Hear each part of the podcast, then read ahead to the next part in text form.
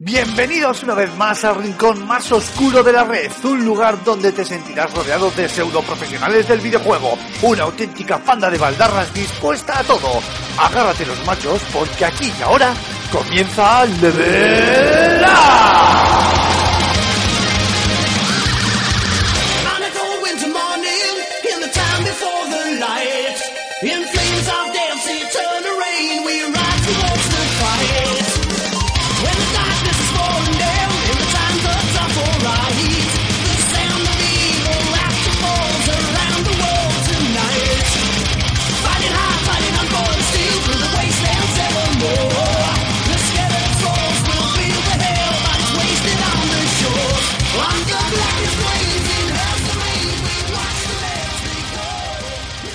Así que vosotros sois la última fuerza de la humanidad.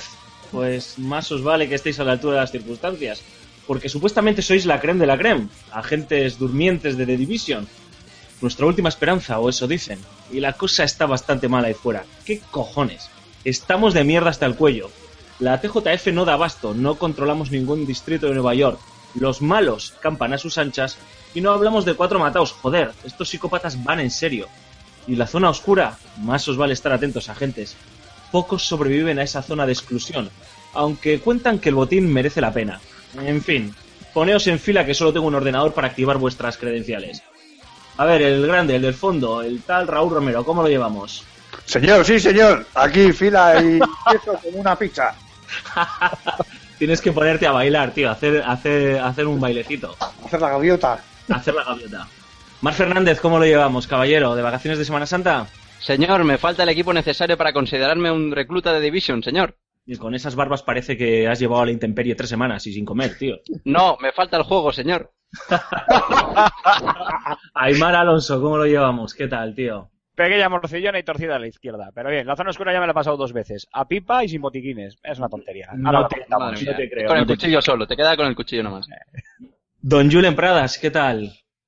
Señor, sí, señor, muy bien, no siento las piernas, pero aquí estamos, dispuestos a hacer un programa.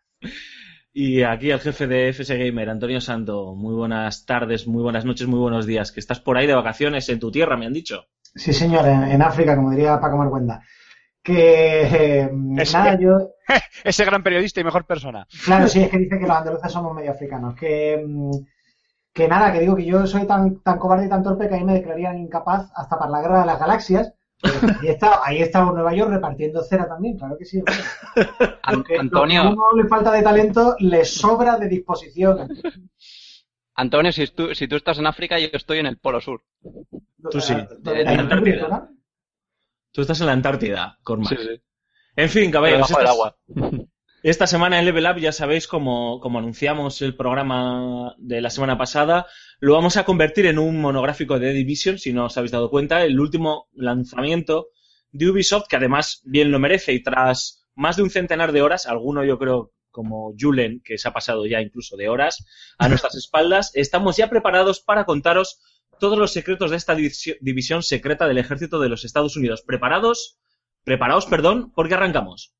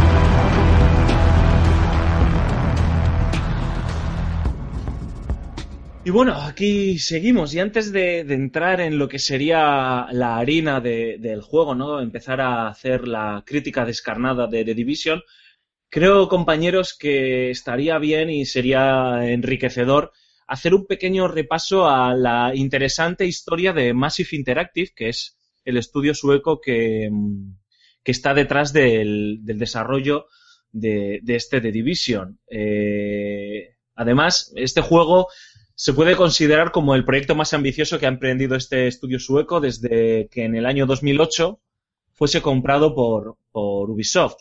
Eh, fue fundada en el año 97 en Malmo y ha sido conocida por sus dos sagas banderas. Yo tengo que admitirlo desde ya, ahora lo comentaréis vosotros, que no he jugado a ninguno de ellos. ¿eh? Por un lado, Ground Control y por otro lado, Walling Conflict. Ambas, que ambas están encuadradas en el género de la estrategia en tiempo real. Ambos títulos además contaron con muy buena recepción tanto de crítica y de público. De hecho, Walling Conflict eh, estuve investigando el otro día, vi que estuvo nominado a varios premios GOTY en su momento y terminaron por convertir a Massive en cierta medida en un referente dentro del género del, RTS. Eh, Antonio bien sabe que no, no me llevo muy bien con él. En el año 2008 llegó la sorpresa y mientras Massive estaba inmiscuido en el desarrollo de la expansión Soviet Assault para Walling Conflict, Activision Blizzard, que era quien, quien tenía la propiedad del estudio, anunció que lo ponía a la venta con motivo de su reestructuración tras eh, separarse de, Vivendi. El 10 de noviembre de ese mismo año, Ubisoft eh, anunció la adquisición del estudio sueco y en el año 2009 se eh, se conformó la plena integración del estudio en el resto de estudios de la multinacional Gala, que además eh, tuvo como saldo la salida del fundador y CEO de, Massive Interactive. Desde entonces, eh, Ubisoft Massive, que es ahora como, como se conoce, realizó varias colaboraciones con estudios encargados del desarrollo de Assassin's Creed.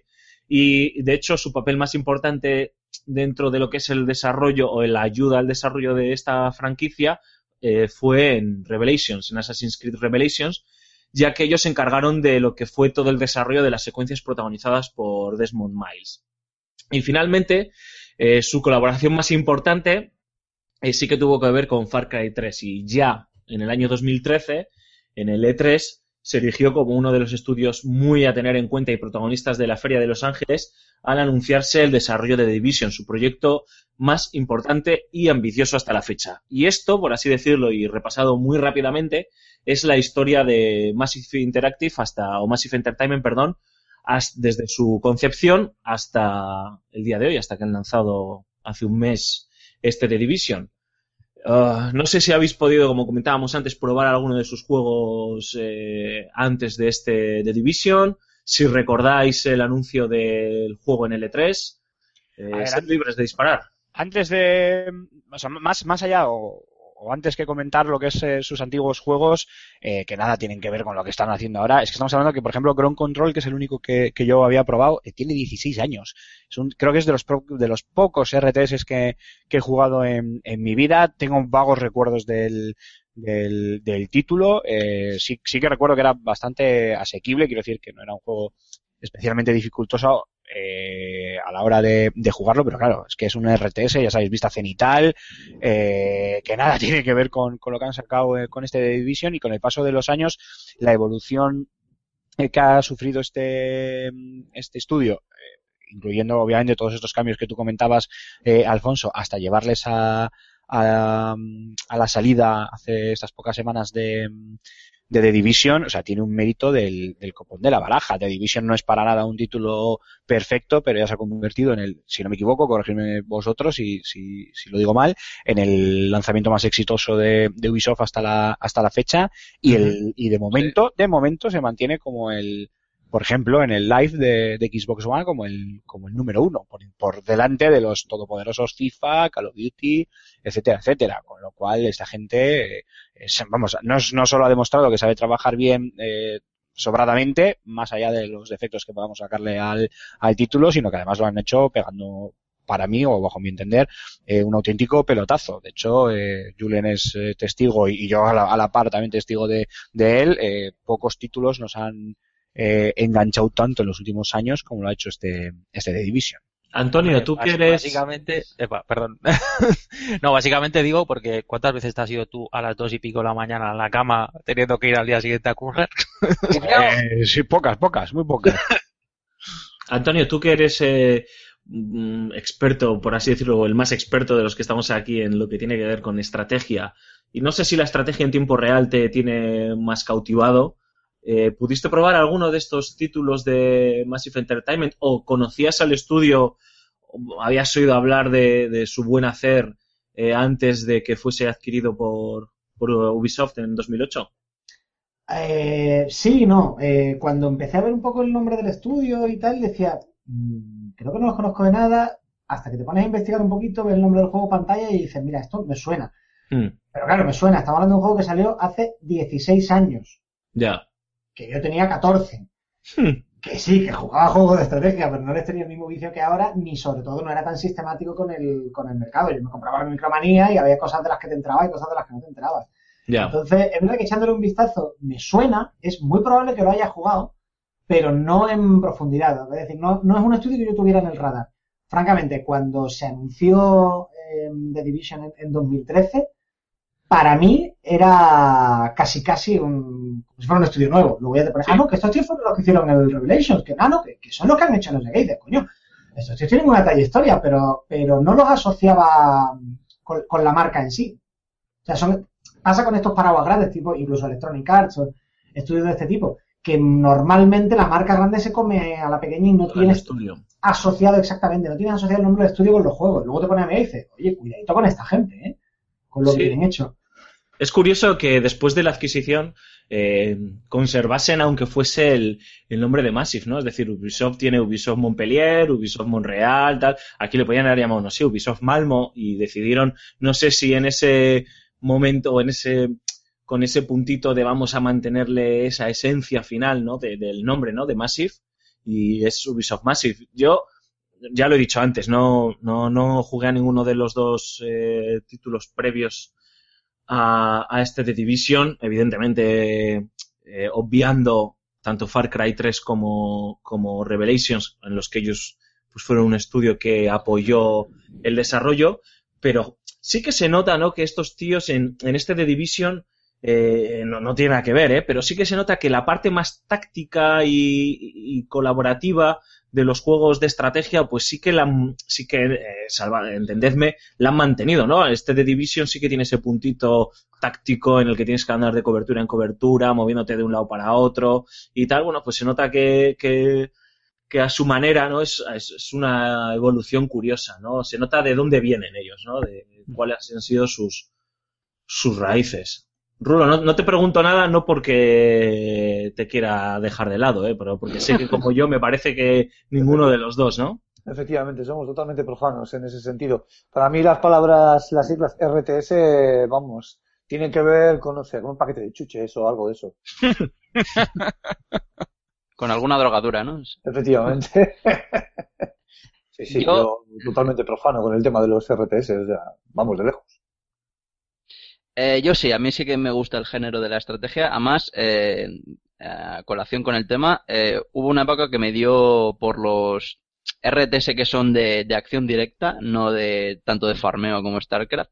Y mm, a algunos colegas y yo nos dio un tiempo por jugar a los Company of Heroes, a los eh, Warhammer 40.000 Dawn of War y precisamente World in Conflict, pues los, eh, lo estuve lo estuve jugando.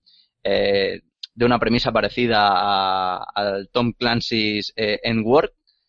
Y la verdad es que fue un título mm, bastante entretenido, bastante, bastante divertido. eh, tampoco la panacea ni para llamarlo GOTY ni, ni, ni- ni me pareció a mí, pero sí que, sí que la verdad que era, era un ba- bastante, bastante buen, buen título.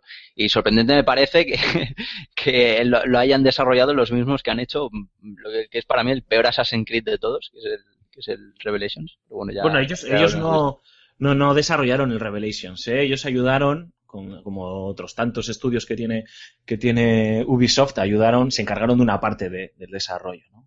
El, peso, el peso específico del desarrollo de Revelations, eh, no recuerdo si era Monreal, pero, pero bueno, o sea, ellos llevaron la parte de, Ma- de Desmond, que suelen ser las más aburridas, esto hay que decirlo, Sí. de todos los Sí. Assassins. Yo, verdaderamente, Mark, ¿hay, hay algún género de juego que, al que no juegues, chico? Porque, sí, mira, vamos, el, los Mira, Hello lo- Kitty Online, ¿no? Eh, eh, hostia, pues lo he probado. No, el... el Un momento, un momento, los- un momento. Elabora, por favor. Los simuladores, eh, no, es que no puedo ni tocarlos. En Los simuladores tipo. Los simuladores tipo el Fórmula Simulator. 1 no sé qué, el Ah, Gran vale, vale, Turismo, el NBA 2K 2027 y, y ese tipo de, de historias. Bueno, sí, como decía- Javier Cray, yo cuando quiero saber cómo está el patio, me asomo al patio. Yo- pues, ¿qué quiere que te diga? Pero simulador de conducir un camión. Pues mire ustedes que si no me he metido camioneros porque me interesan un pimiento los camiones. Ostras, No, y- y no, los- pero sí, sí, pero no. estoy contigo, Antonio, ¿eh? Yo también, cuando me apetece montarme en un Fórmula 1, pues nada, cojo el mío que tengo aquí aparcado debajo y me voy a... sí, claro. Ah, pero tú no. Ah, pero tú no. Hostia, si los juegos de rollo Minecraft, de construir y Little Big Planet, uff, que va, que va, es que yo creo que me odian. A todo esto tengo que meter la cuña, digo, para que. Porque si no, José Carlos me lo va a decir. Si José Carlos Castillo escucha decir que lo de la parte de Smart Mile es un coñazo, os pone un muñeco vudú a todos que os caéis a la ría. Ya, ya lo sé, ya, ya, ya lo Ha sé. sido Alfonso, ha sido Alfonso. ha Pongo sido la, pica, Alfonso. pongo la pica en Flandes, porque siempre hay alguien a quien estas cosas le interesan y estamos aquí, ¡ah! Es una porquería. Aquí, aquí, aquí en aquí en Bilbao lo de poner la pica en Flandes es otra cosa, ¿eh? Sí, pero pero- aquí en Bilbao poner una pica en Flandes es tan complicado como coronar el Everest, ¿eh? O sea, Sí, eh, sí, sí. no- no te Como, entra- preocupes. como, entrar, como entrar con nivel 1 en la zona oscura e intentar salir. Básicamente, efectivamente. Eh, y hablando de, de la zona oscura, eh, ¿os acordáis del anuncio de Division en el E3? Correcto. Jo, Aquel que nos hizo sí. a todos mojarnos la entrepierna. Yo sentí lo mismo viendo ese anuncio que cuando vi el anuncio del The Witcher 3, lo mismo. Dije, madre de Dios, ¿qué es esto gráficamente? ¡Uh! una barbaridad. Si esto es lo que nos espera en esta generación, más vale que me ponga las gafas de ver, porque madre, madre mía. No, se ve mejor que la realidad. Efectivamente. A ver. Pero ya hemos hablado que aquello estaba muy trampeado. Eso, Pero vamos a Claro, pero es que, estoy ¿qué, dejando- qué- qué tra- qué primer tráiler de hoy en Os día lo, estoy está dejando, trampeado? os lo estoy dejando a huevo para que nos Sí, quitemos ya de en medio toda la parte de downgrades y demás para luego. Vale. ¿eh? Vale, pero escúchame una cosa, es que es como si dices, joder, sale un modelo o una modelo en la tele y luego me lo cruzo por la calle y no es para tanto. Hombre, nos ha jodido, solo querrás que lo saquen feo. Es que a mí de repente, quiero decir, antes, eh, hace muchos años, cuando veías en una revista los renderizados o las portadas o las imágenes, tú asumías que eran imágenes publicitarias, que aquello tenía un proceso y que tal. Que esté más o menos bonito, eso es otro debate distinto. Pero que a esta altura digas, Dios mío, qué escándalo. Eh, que la imagen está contra, solo faltaría, es un trailer promocional. Hombre, a ver, yo, yo te lo compro, te lo compro a medias. Entiendo el concepto, eh, eh, Antonio, y como tú bien dices, pues eh, solo faltaría eso, ¿no? Que, que, que, te pongan un modelo en una portada de un anuncio y, y saliese y saliese feo. Eh, pero claro, ¿cuál es el problema? Que aquello que nos mostraron, aparte, era, era gameplay, con lo cual ya no estamos hablando de un tráiler o de un simple anuncio, una cinemática, por ejemplo, ¿no? Eh, se supone que esto ya eran partes del juego. Y eso es lo que trajo luego toda la polémica famosa de, de Downgrade. Lo cual no quita para que sigamos estando ante un juegazo como la Copa de un Pino y que además es tremendamente divertido, entretenido y que engancha como, como puñetera droga. Pero, aún así, y esto ya no lo digo por The Division, y yo finiquito el tema aquí porque es algo además que ya me cansa bastante y sí que quiero dejarlo bien claro, es eh, ya basta de ser tan permisivos todos, ¿eh? y me refiero a nosotros como, como clientes, ¿eh? como usuarios finales, basta de ser tan permisivos con algunas, obviamente, compañías que cada vez que dicen, no, es que es un juego de mundo abierto y por eso tiene carga de texturas, eh, pues aquellas eh, lentas, no, lo siguiente, El Popping. eh, eh, los bugs, el clipping y no sé qué, y claro, claro, como es de mundo abierto, se permite. No, señores, estamos ya en una generación y en una, y en una, y con una potencia de equipos, ya no quiero hablar de PCs, pero incluso ya dentro de las puñeteras consolas, aunque bueno, ya, ya, hablaremos en otro programa de esa PlayStation 4.5, supongo. Pero bueno, ya tenemos equipos con una potencia suficiente como para ser exigentes. Y de Division es brutal, pero meterle con el rifle francotirador eh, zoom eh, de 15 por a una pared y que tarde dos segundos en cargarte la, la textura, no tiene, o sea, eso, es, eso tiene delito. Y no lo digo, repito, eh, que no lo digo solo por, por The Division, pero es el, el- el título que toca hoy del que estamos hablando. Y lo mismo con el, con el, con el popping, el tema de, de las apariciones repentinas de objetos, personajes, vehículos y, e incluso edificios. Eh, señores, eh, a la industria en general, vamos a poner, empezar a ponernos las pilas y hacer bien las cosas porque con esa excusa de que es de mundo abierto no podemos ser permisivos. Yo- Pues hay, hay, hay mar. Un o sea, segundo, te pongo una notita, una notita al pie. Bueno, muy rápido con tema downgrade. Lo que quiero decir, para que se me entienda bien, es, independientemente de que esté bonito o no, que no está bonito, todos deberíamos tener ya a estas alturas la prudencia de cualquier cosa que veamos que no sea un juego ya a la venta, decir, bueno, calme tranquilidad, que ya veremos a ver de aquí a que esto salga a la venta. Más que nada porque eso es la escena de Casablanca del tío que entra en el casino y dice, Dios mío, qué escándalo, en esta casa se juega. Caramba, pues si vas cada sábado a coger el soborno. No lo digo por maletines nuestros, digo el, el famoso tema de los maletines, sino que la gente a esta altura se escandaliza de unas cosas que, en fin, pues si pasa siempre, caramba. Eso por un lado. Y por otro, tema de carga de texturas y demás, que es verdad que los primeros días ocurría, yo creo, eh, me da la sensación de que no es tanto una cuestión de que sea mundo abierto, que también puede ser, sino que hay toda una parte de interacción entre el juego y el servidor, interacción entre el juego y multijugador, etcétera, que es que no la puedes probar antes de que el juego salga, porque no puedes tener un millón de jugadores conectados antes de que el juego salga. Entonces siempre hay una parte que tienes que parchear en el último momento una vez que el juego sale. Y eso es un tipo de interacción entre juego y sistemas que hasta hace muy poquito no existía. O sea que probablemente todavía no tengamos la forma de simular para saber a priori cómo va a ser y poder corregirlo antes de que el juego salga. Igual lo que estoy diciendo técnicamente, mm, o sea, yo he preguntado por ahí y me han dicho, claro, es que ten en cuenta que hay toda una parte de potencia de proceso, de dialogar, entre comillas, con el servidor, que el juego en las pruebas no puede hacer, porque no tienes otro millón de gente intentando dialogar con el servidor. Yo creo que han metido mucha tormenta de nieve precisamente para tapar todo ese tipo de cosas. Porque Pero que me eso- digan a mí que tanto nieva en Nueva York, por favor. Claro, pero eso se pasa siempre. El, ah, ya, ya han utilizado, por ejemplo, eh, Ubisoft ha utilizado en, en varios Assassin's Creed, el 3, por ejemplo, el abusivo eh, uso de la niebla para tapar ciertos fallos, eh, ciertos fallos gráficos. Hombre, además, Aymar, eh, Ayer, perdona que te interrumpa, Sí, sí. ayer estuvimos jugando, salimos de una misión y te juro que Aymar estaba a metro y medio mío y no le veía. Sí, si salimos de la es un misión y eh. Pero Eso es si, un truco, perdona, eh. salimos de la misión y dijimos, ¿quién ha cambiado el disco y ha metido Silent Hill?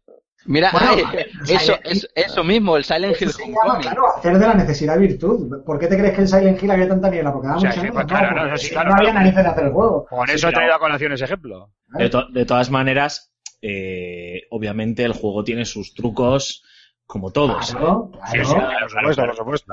Y que no le queda mal, ojo, Y ¿eh? dicho, Ya, todo eso, dicho todo eso, de División se ve de cojones. ya hablaremos, Sí, sí, ya hablaremos de cierto título que llega en unos días a, a la venta a Xbox One en exclusiva. Ya hablaremos. ¡Qué ganas! Bien, A mí, The Division me parece un juego precioso. dejadme- dejadme que añada. precioso. los trucos, o sea, el ex- el- la buena mano de, de Massive o de Ubisoft está en que están ahí los trucos, pero encima esos trucos sirven o tienen un fin más allá del, o sea, tienen un fin estético, además de, de ese fin, eh, mm, eh, pues de ocultar, ¿no? O técnico de maquillaje.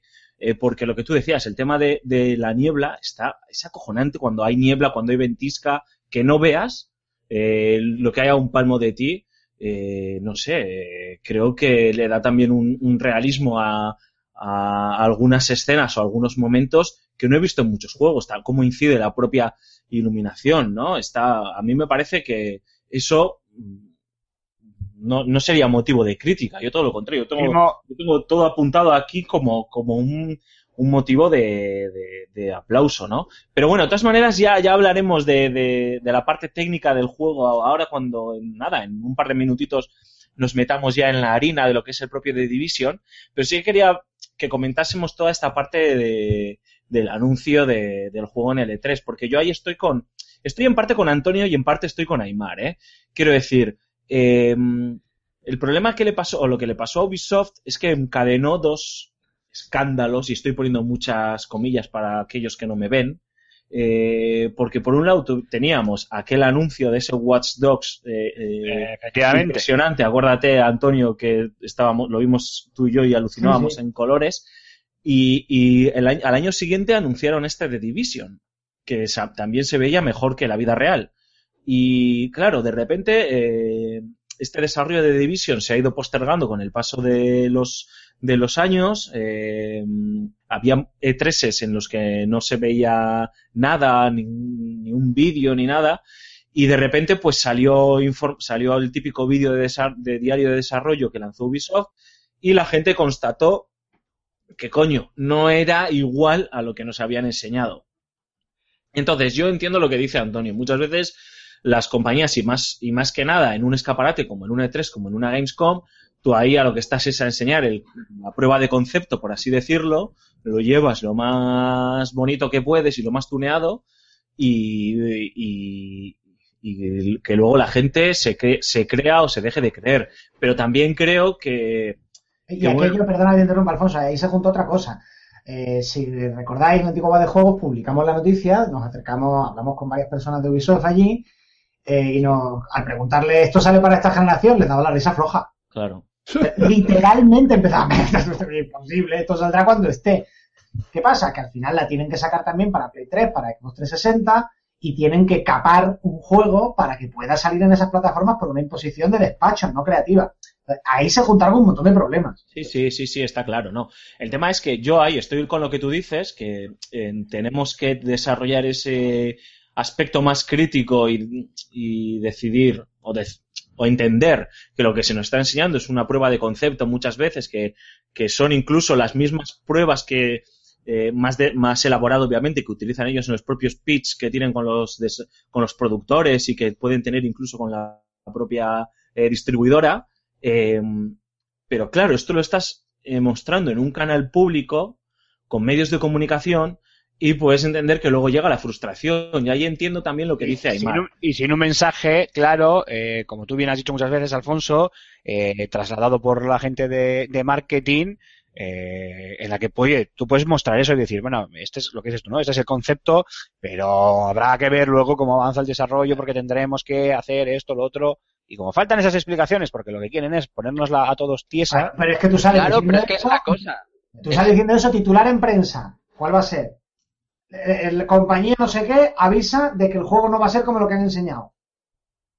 Ah, no, eso sí, sí, claro, claro. A ver, es que, pero bueno, para eso, coño, para eso existen los especialistas en, en marketing, ¿no? Eh, que se busquen la manera de vender su producto, pero que no sea, o, o sea, para cubrirte el culo y que las eh, revistas no te, no te zumben el mango, eh, engañas al, en- entre muchas comillas, como dice eh, Alfonso para aquellos que no nos ven, engañas al público, repito, entre muchas comillas, para que para, para evitar eso. Y al final yo creo que es, es contraproducente, porque como tú muy bien dices, The Division es un juego precioso, es muy, es precioso, está que te cagas, todo, todo lo que ha comentado eh, eh, Alfonso de, del el tiempo, la iluminación y demás, es- está súper bien, luego es entretenido hasta decir basta, y todo lo que hablaremos después, pero al final siempre se queda, ¿sabes? Con ese puntito igual, ay, no voy a decir igual por debajo, pero bueno, sí, Pero- sí, ese medio puntito por debajo, por ese primer arranque eh, que, que no hicieron bien a base de, de engañar, repito, entre muchas comillas, al usuario con aquel famoso anuncio.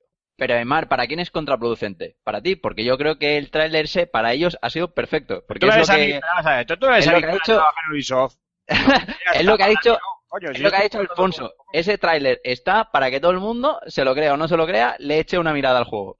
Y lo siga. Y se trague todos los trailers. Y lo siga en las ferias. Y juega las betas. Y al final lo compre. Y ahí están las fechas. Que la, la- perdón, las, las, Las ventas. las, las ventas, sí, las cifras, que ha sido un récord de videojuego más vendido en Ubisoft en los sus primeros, las sus primeras 24 horas y en sus primeros 5 días. O sea que, Sí, pero hay, hay una cosa que no entiendo, y lo hablé con Aymar en su día. Eh, nos sacaron el vídeo L3, flipamos.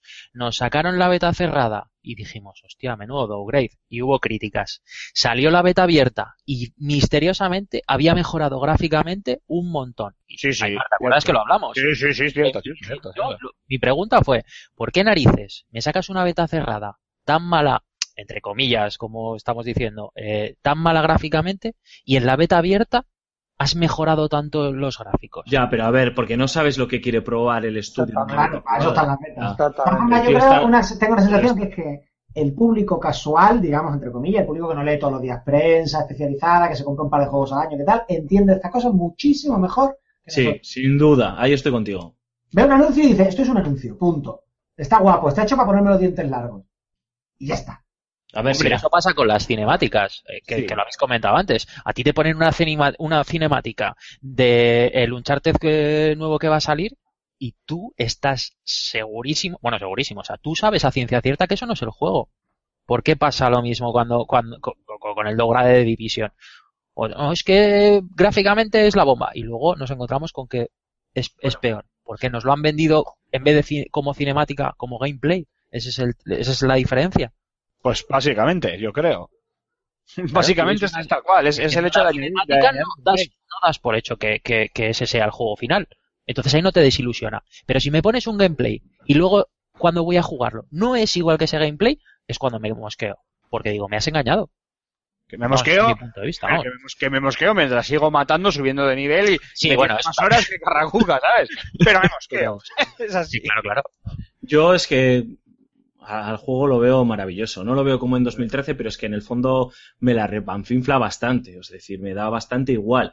Sí, sí. Porque es que yo cuando veo un gameplay lo que quiero es que lo que me han enseñado se juegue igual. Eh, hay cosas que no estaban en ese gameplay que también serían concepto, ideas muy chulas, eh, jugables, que no se han implementado, que no se han llevado a cabo, pero básicamente el 98% de lo que se enseñó en el año hace tres años está ahí, se juega igual de lo que se vio, ¿no? Que luego mm, gráficamente no es lo mismo, bueno, pues efectivamente no lo es, pero es que no, aquí sí que no estoy viendo un bajonazo eh, gráfico como se pudo ver, por ejemplo, en The Witcher. O sea, The Witcher sí que, y- y estamos hablando de un pepino, ¿eh? Pero The Witcher sí que había una diferencia de la hostia de lo que se enseñó en 2013 a lo que salió el año pasado. Eh, y había gente que, que, hizo montajes en YouTube que están ahí para verlos, que había cosas que tú decías, coño, es que parecían juegos diferentes, ¿no?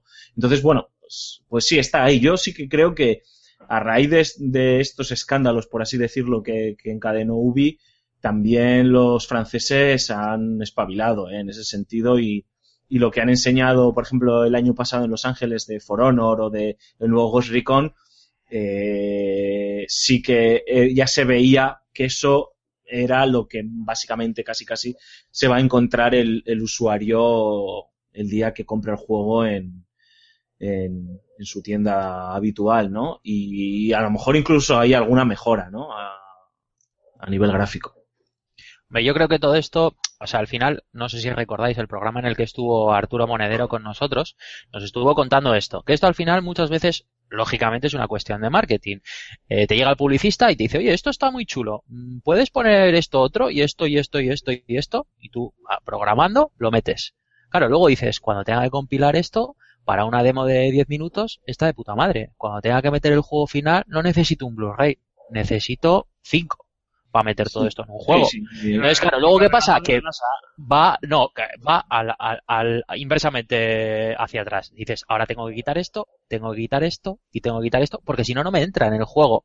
Es lógico, pero eso al final es, es ponerte, bueno, es- igual es como decía Mark, que al final lo que consigues es que se hable de tu juego y que, y que sigas eh, la- todas las noticias que haya de ese juego. Pero como usuario final, al final dices, chico, me, han- me habéis vendido una panacea que Mira, luego no es exactamente igual. A Mira, pesar de Antonio- que en mis buenas horas me la me juego. Antonio lo comentó cuando hablamos en su día del famoso también downgrade de, de The Witcher.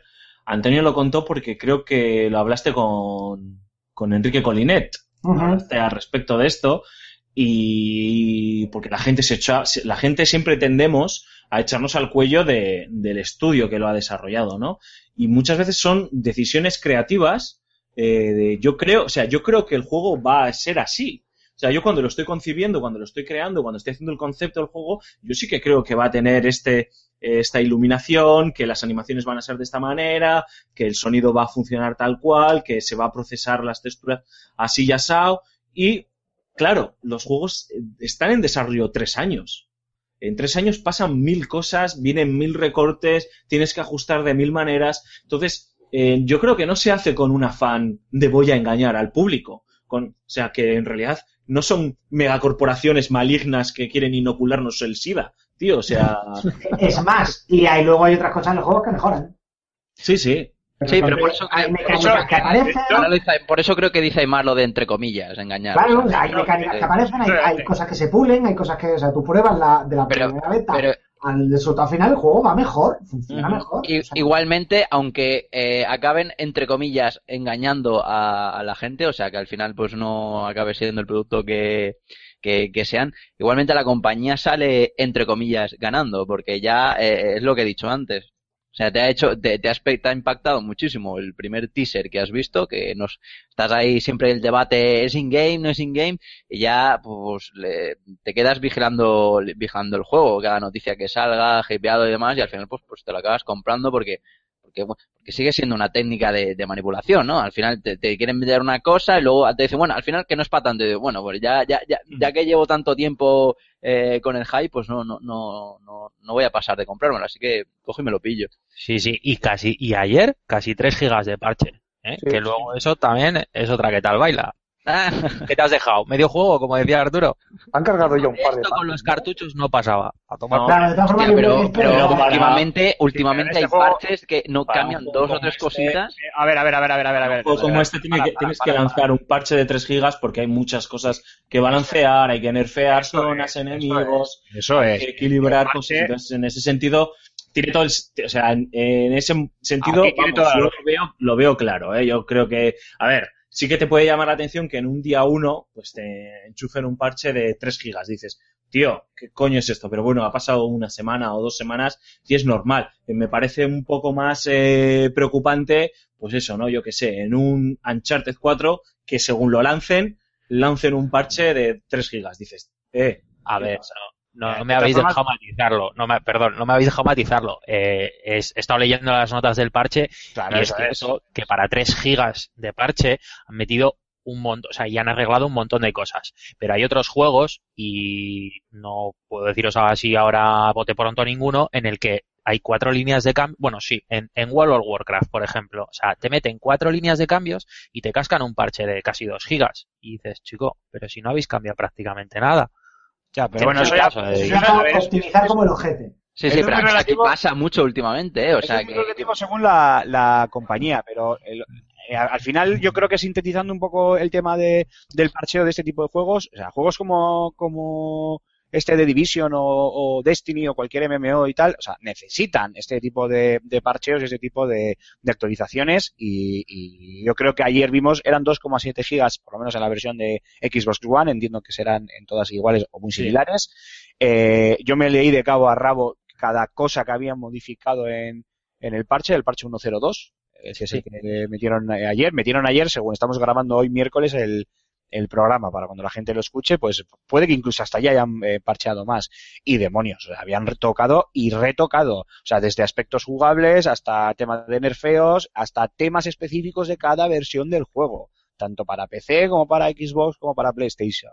¿no? Y en ese sentido, por favor, cuantos más parches, mejor, ¿vale? ¿Que puede ser un coñazo andar parcheando? Puede ser, pero ahora ya voy por hoy, las conexiones de internet son más o menos rápidas, te puede tardar pues más o menos, pero oye, eh, no, implica que te vayas a, a morir y si eso implica eh, directamente eh, que el juego eh, mejora, coño, bienvenido sea, ¿eh? Bienvenido sea. Bueno, chicos, eh, cogemos aire, nada, cinco segunditos y ya sí que sí nos metemos, abrimos la puerta de la zona oscura y entramos sin compasión a meterle más el cuchillo entre las costillas a, The Division, ¿no?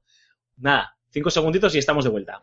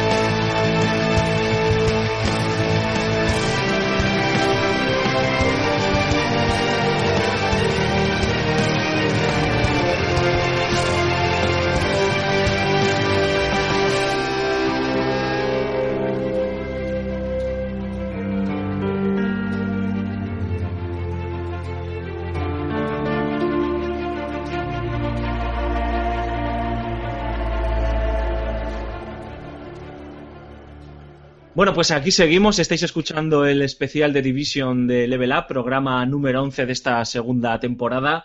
Y ahora sí que sí, nos vamos a poner más serios si cabe, porque vamos a, a destripar, a desmenuzar este de Division desde todos los ángulos y todos los puntos de vista posibles. Hemos querido dejar que pasase el tiempo y, y no hablar del juego tal vez eh, en su momento cuando salió. Tuvimos la, la oportunidad de hacerlo porque sí que es cierto que hemos entendido todos que es un, es un título que hay que masticarlo bien y que hay que, hay que madurarlo, ¿no? Antonio, por ejemplo, ha estado trabajándose en FS Gamer un- una serie de guías, eh, también en colaboración con José Carlos, si no me equivoco, eh, para que, bueno, pues podáis descubrir eh, eh, los mejores o los, todos los secretos que encierra este título. También hemos realizado una serie de, de vídeos de gameplays en nuestro canal de YouTube y yo creo que entre todos eh, acumulamos pues más de un centenar de, de horas sumando las de todos, ¿no? Hay alguno que lleva más que otros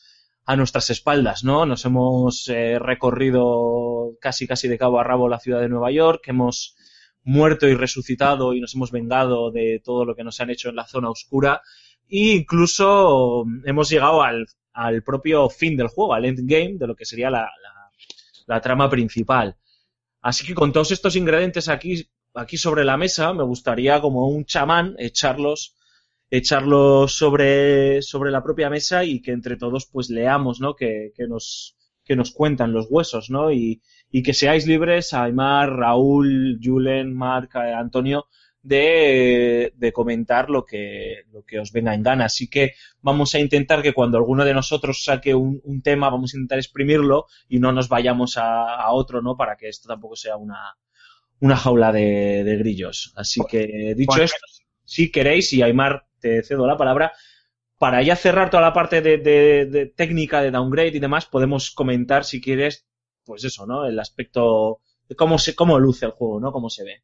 Vale, yo os voy a dar muy rápido mi opinión. Estoy con Antonio, ¿eh? es un título espectacular, la representación que hace de, de Manhattan es brutal, la profundidad de, de campo cuando no necesitas eh, carga, carga sistémica, o sea, cuando no necesitas que, el, que, que haya carga de procesamiento y que aparezcan eh, más elementos, es brutal.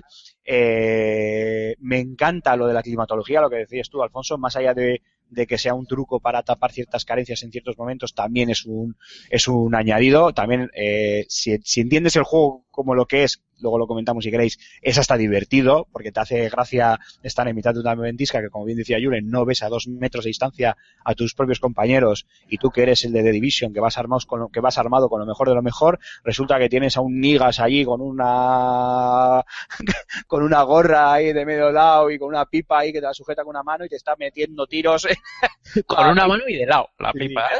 y te está metiendo tiros a 20 metros de distancia que dices tú, ole ahí.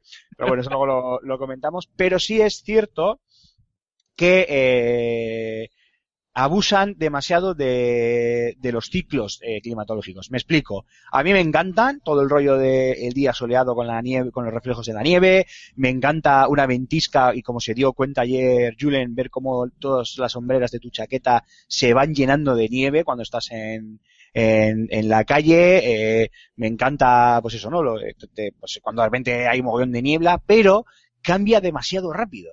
O sea, igual estás en pleno día soleado pegando tiros, entras un momento a un piso franco a reabastecerte y de repente sales en mitad de una ventisca y de noche y dices tú, ¿qué cojones ha pasado? Si acabo de estar cinco segundos, o sea, me han drogado o algo y me he quedado dormido dos semanas. O sea, es un Bueno, poco... a, a ti se te va el tiempo, Aymar, en el piso franco, ¿eh? Que dices, solo voy a coger munición y te tiras 20 minutos allí. O sea Bueno, que... me, da, me igual, en 20 minutos tampoco puede cambiar el, el tiempo tanto. Es la única pega que le ¿Qué veo. hacías, eh, eh, ¿qué hacías encerrado en el baño, además? Pues, Echando uno rápido. Es que ¿eh? Recargando el arma, sí. me encontré con un soldado que me hacía ojitos y dije, mira aquí tonto, entre tanto, jumping jacks, ¿no? Como entre, en- entre tanto tiro, entre, entre tiro y tiro, pues me lo tiro. A mí No, me, me- Quitando eso, por lo demás, eh, espectacular, ¿eh? de las primeras horas de juego, antes de empezar a meterme en multijugador y tal, que en realidad es la chicha y es lo que más interesa, me ha llamado mucho la atención eh, que la inteligencia artificial es sorprendentemente buena para lo que se suele esperar uno en este tipo de juegos. Evidentemente no es que te, no es que te vayan a ganar jugando al ajedrez, pero que, Que tú dices, bueno, que he encontrado aquí una buena posición, yo aquí me siento, tengo un par de parapetos, voy cambiando de parapeto y me ventilo a las oleadas que me manden. Un pimiento. Te sacan de ahí, pero vamos, ligero, te ponen un petardo al lado, te empiezan a tirar eh, granadas, tienes un tío acercándose por un lado con el lanzallamas, otro tío con una escopeta, otro tío no sé qué, o sea, te tienes que mover, tienes que pensar bien, es un juego de, bastante más de pensar de lo que parece en principio. Sí. solo con puntería estás muerto, o sea, vas listo. Como no te plantees bien cada escenario, por dónde te mueves, por dónde evoluciona la batalla, tú empiezas en un sitio, en un ring rectangular, digamos, empiezas en una esquina y vas a acabar el combate en la otra. Y eso me parece muy interesante, porque al final de la puntería te aburres, o por lo menos yo me aburro. Mientras que un juego que me exija pensar, sí que me parece mucho más interesante para, para el género de disparos. Y en este juego hay que pensar, hay que moverse, hay que estar viendo por dónde te entran, hacia dónde se te están desplazando, intentar contrarrestar la táctica del otro, analizar lo más rápido posible lo- los mayores riesgos. Incluso a la hora de combatir en grupo, eso es muy interesante, porque, claro, si juegas con amigos puedes estar con el walkie y tal, pero, o sea, con micro. Pero en un momento en un grupo desconocido igual no hay comunicación, porque a lo mejor ni siquiera te conoce o hablan otro idioma. Y se generan unas dinámicas de organización muy chulas. De, incluso de, comunicación sin hablar. Porque de repente estás jugando con un tío, con, con un tío o con un grupo de dos, tres personas, y a los dos minutos ya has identificado que tal tipo con el que estás jugando se da muy bien el combate a corta distancia. Y dices, te dejo ir tirando para adelante. Yo, la primera partida que jugué en cooperativo, era el primero siempre en lanzarme de cara contra los tipos. O sea, en, en acortar distancia. A la primera me siguieron. A la segunda me dejaron hacer. O sea, yo te cubro desde aquí. Y era mucho más efectivo. Es que tengo a tres tíos ahí encerrazando por saco, cubrirme la espalda y yo me meto por el flanco. Y se generan unas dinámicas de, de comunicación y de táctica muy, muy chulas. Y a mí eso fue lo que de entrada me enganchó al juego. Luego ya el multijugador es otro universo, claro. A ver, está claro, es, es lo que tú dices. Una vez que entras al juego, es, es el primer error de novato, es ese, que te vas y te tiras como si fuese cualquier shooter en primera persona a, a disparar. y Claro que es un juego de rol.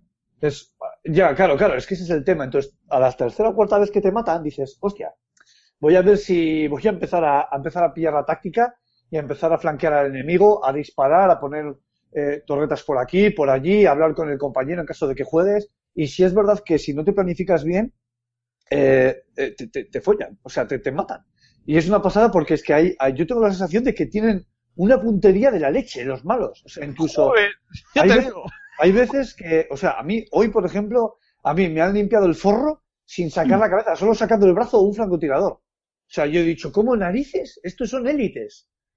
O sea, me ha parecido sensacional. Y el hecho de que te haga pensar, o sea, que cómo te emboscan, cómo te, van a buscar, cómo te, te lanzan, te lanzan granadas para que salgas de tu, de tu parapeto. Es más, algo tan sencillo como que no salgan ellos de su cobertura, ¿sabes? Que, te estén un rato más de la cuenta como para que te hagan dudar y decir, coño, voy a salir.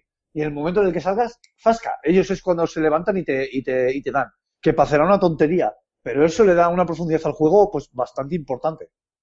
Sí, a mí, a mí algo que me, que me tiene cautivado de, del juego es sobre todo esa, la, la parte de diseño de, de los mapas, ¿no? De cuando ya estás haciendo una misión, ya hablaremos, si queréis, o, bueno, o cuando os apetezca, de lo que es la propia Nueva York, que es una protagonista más del propio juego, pero lo que es la misión de, o sea, el diseño de los mapas de cada misión está muy cuidado, ¿no? Eh, se nota cuando llegas a una zona en la que va a haber un encuentro, se ve a la legua, porque suelen ser espacios eh, muy bien planificados, con sus coberturas amplios, en los que puedes ver diferentes vías de aproximación. Y ahí hay una labor eh, titánica, ¿no? Ahí, ahí se nota que Ubisoft ha puesto mucho esfuerzo y mucho empeño para que eh, los para que un juego que a priori, bueno, a priori no, que siempre es lo mismo, porque todo se soluciona a tiros, eh, sea diferente, ¿no? Y hay, encuentros, hay, hay, hay algunos momentos, sobre todo en cooperativo, hace poco hemos, hemos eh, jugado Raúl y yo un par de misiones, hay encuentros que, que se vuelven muy intensos. Y como decía Antonio, si encima puedes cooperar con tu compañero, ¿no? Y uno asume un rol y el otro está eh, ejecutando otro, eh, y encima estás coordinado, no te voy a decir que milimétricamente porque, porque no somos Navy SEALs, pues eh, se vuelve todo bastante intenso y bastante épico. Y a, ni- y a nivel Habla por ti, mariquita. y a nivel gráfico, eh, a mí hay- ha habido dos cosas que me han impactado mucho, ¿no? Eh, una es todo el, toda la iluminación, ya lo has dicho, Aymar, o sea, hay estampas alucinantes, ¿eh? Desde eh, edificios que están ardiendo, ver cómo se refleja la luz en los cristales o en los coches, eh, el humo de las alcantarillas es guapísimo. O sea, el ir andando y ver a lo lejos alcantarillas humeantes es muy de Nueva York. O sea, tú, Antonio, que has estado allí, lo has visto, tío, ¿no? Sí, sí, sí, sí. Decías tú antes, Julen, pero bueno, ¿cuándo, ¿cuándo ibas a Nueva York? Yo es que fui, 15 días- mi mujer fue 15 días antes que yo en medio de la mayor ventisca de lo, hasta este año, que ha sido justo la, la siguiente peor, si no recuerdo mal.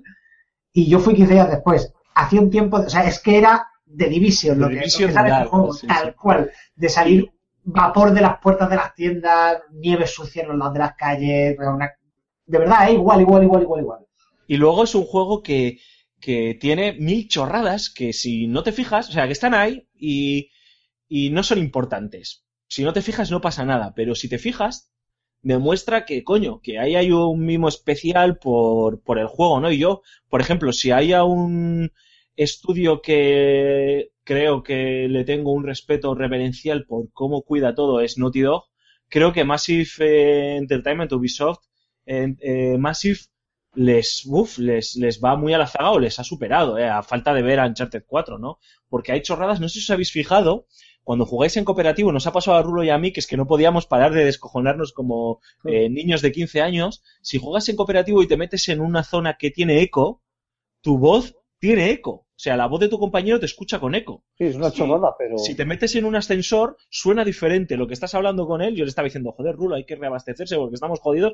Me dice Rulo, hostias, ¿cómo suenas, no? Ha hablado él y digo, es verdad. Es decir, esas cosas, alguien se le ha tenido que ocurrir hacer que, depende de dónde estés, el entorno, el sonido rebote y se refleje de una forma eh, diferente, ¿no? O que se desgaste la ropa. Aymar decía lo de lo de la nieve en el gorro, en las sombreras y tal, pero si tú te pones una chupa nueva, te pegas un par de palizas con alguien, eh, las sombreras o lo- las coderas se desgastan. O sea, a alguien se le tiene que ocurrir, se ha ocurrido hacer eso, ¿no? O sea, son esos detallitos que están ahí, y hay miles, sé que tengo apuntados, pero no os voy a enumerar todos, no sé si vosotros habéis fijado en más, que, coño, que enriquecen la experiencia.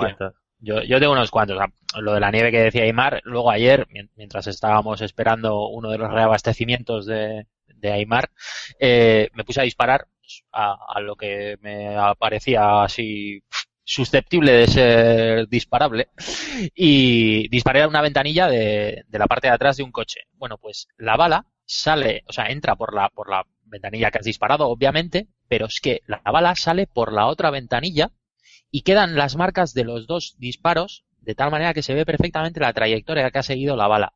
Me parece increíble. Ah, no solo eso, sino que yo ya me he cargado algún enemigo y no es coña eh, a través de las ventanillas. Sí, sí, Y claro, claro, claro, claro, se puede, claro, claro. Eh, luego, eh, no sé si habéis disparado a las, a las ruedas de los coches que hay aparcados por todo Nueva York. Eh, se pincha y se ve cómo baja, eh, cómo al perder el aire se, se baja la suspensión del coche. Eh, Si de- disparáis a las sirenas de, de algún coche de policía que tenga encendidas, evidentemente se funden las bombillas y suena el, el típico sonido de, de sirena estropeada. Y, y tiene, tiene, vamos, o sea, una. Bueno, Tienes que hacer un experimento con, cuando estés con, con Aymar o con cualquier otro amigo y es que uno se suba, no sé si lo habéis hecho, que uno se suba a un coche eh, y, y que otro vea eh, cómo, dependiendo de dónde estés apoyado, la suspensión va a un lado a otro. Es decir, generalmente en, en los juegos, eh, salvo en los juegos de, de, de simulación, no tienen trabajado eso. Entonces, cuando alguien se sube encima de un vehículo, el vehículo eh, se cae tal cual, da igual donde te subas, eh, haciendo siempre la misma animación, ¿no? Pues aquí si tú te apoyas en el capó, se, a- se abolla o se ahueca más por un lado que por otro, ¿no? O sea, es que están esas chorradas ahí puestas que Sí, que- efectivamente que- no son que- importantes. Ojo, ojo, eh, en- el caso que tú estás hablando, Alfonso, no siempre será cuestión, o sea, bueno, no sé si en el caso específico que tú hablas, ¿eh? pero no siempre son solo detalles eh, artísticos, por decirlo de alguna manera. ¿eh? En muchos casos también es cierto que son eh, que ayudan al juego, porque Sí, como claro. bien decía, como bien ayudan al juego, di- digo directamente al gameplay, a los tiroteos, para que me entendáis. Como bien decía eh, Rulo, esto es un es un shooter, pero lo que tiene sobre todo de trasfondo es el juego de rol que hay que hay detrás. Claro, ¿qué pasa? Que igual estamos más acostumbrados a esa fórmula rollo Fallout, ¿no? Donde eh, si el juego de rol es un shooter, pues sea igual a posapocalíptico, futurista, una cosa de estas. Y es más raro, eh, o al menos yo ahora no recuerdo, vosotros que sois más roleros que yo, seguro que tenéis alguno en mente, pero no creo que haya muchos juegos de rol que luego se conviertan en un shooter en primera o tercera persona eh, básico. Cuando digo básico me refiero a, a eh, contemporáneo, ¿no? O sea, sin grandes eh, alardes, sin eh, inventos imposibles, ni futuristas, ni rollos posapocalípticos. ¿Y por qué digo esto? Porque mucha gente se queja, sobre todo al principio, eh, se quejaba y además muchos han aprovechado pues para ganarse esos cuatro likes o sus cuatro mierdas de visitas en sus eh, vídeos de YouTube para hacer del rollo, para tirarse el moco hater ir contra el juego y tal, porque cómo puede ser que claro, a un rifle francotirador le pegues un tiro a un rebelde o a un Riker y tal y no muera, cuando estamos hablando que es un, es un juego eh, de rol y tienes que calcular, eh, lo más, vosotros ya lo sabéis, cuando tenéis el pulse activo o ya marcáis a un, a un objetivo, el pulse para aquel que no haya jugado, que dudo mucho que ya sea alguno de los que nos oigan, con el tiempo que lleva ya el título, pero por si acaso, el pulse es este radar que marca a los enemigos y te de- eh, muestra una zona de la zona cercana. Eh, cada enemigo tiene unas zonas de impactos con mayor o, o menor valor y el juego eh, juega, valga la redundancia, muy bien con todas las posiciones que tú tomas. No es lo mismo eh, lo que dices tú, subirte a un coche para tener una cota más alta eh, y poder disparar a un enemigo más lejano con un rifle francotirador, que no es lo mismo también si tienes un camión delante echar para un lado para el otro de manera que la suspensión se mueve y tú tienes un poco más de ángulo, no es lo mismo estar detrás de una caja de madera donde te pueden fundir como no cambies de cobertura rápido que estar sobre una reforzado donde de allí no, te sacan a no ser que sea a base de, de granadazos. O sea, juega muchísimo con ese tipo de, de detalles que muchos son estéticos pero es que muchos otros encima ayudan como hablamos también de lo del tiempo o la climatología vaya ayudan a todo lo que es el, el gameplay puro y duro a ese elemento shooter y a mí personalmente me, me vuelve loco eh me encanta en ese sentido. Si os parece, eh, cerramos esta parte técnica, hacemos unas pequeñas conclusiones. Antonio, sé que te tienes que marchar, así que a ti también te dejo que tus conclusiones puedan ser sobre el juego en general, sobre cualquier otro aspecto que vayamos a mencionar nosotros más adelante y que te apetezca comentar. Y el resto de vosotros, pues eh, os pediría que os ciñeseis a, a esta parte no técnica, tanto de mapa, tanto de construcción, diseño de, del propio juego, o a nivel gráfico, sonoro y demás. Antonio, te voy a dejar a ti para el final, ¿vale? Muy Eh, Julen, por ejemplo.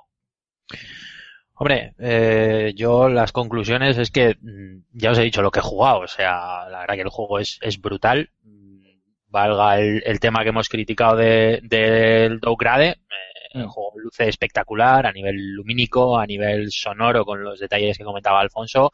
Eh, la jugabilidad es, es, es increíble, como lo habéis comentado, el tema de, de tener que moverte de cobertura en cobertura, no apalancarte porque, porque el enemigo te saca, te saca de la zona bien con granada o bien flanqueándote. O sea, yo me he quedado con, con un rifle de francotirador apostado, eh, eliminando enemigos, y de repente, sin darme cuenta, me ha aparecido un tío con una escopeta por mi flanco y me ha violado. O sea, en ese sentido, la verdad, el juego luce, luce increíble.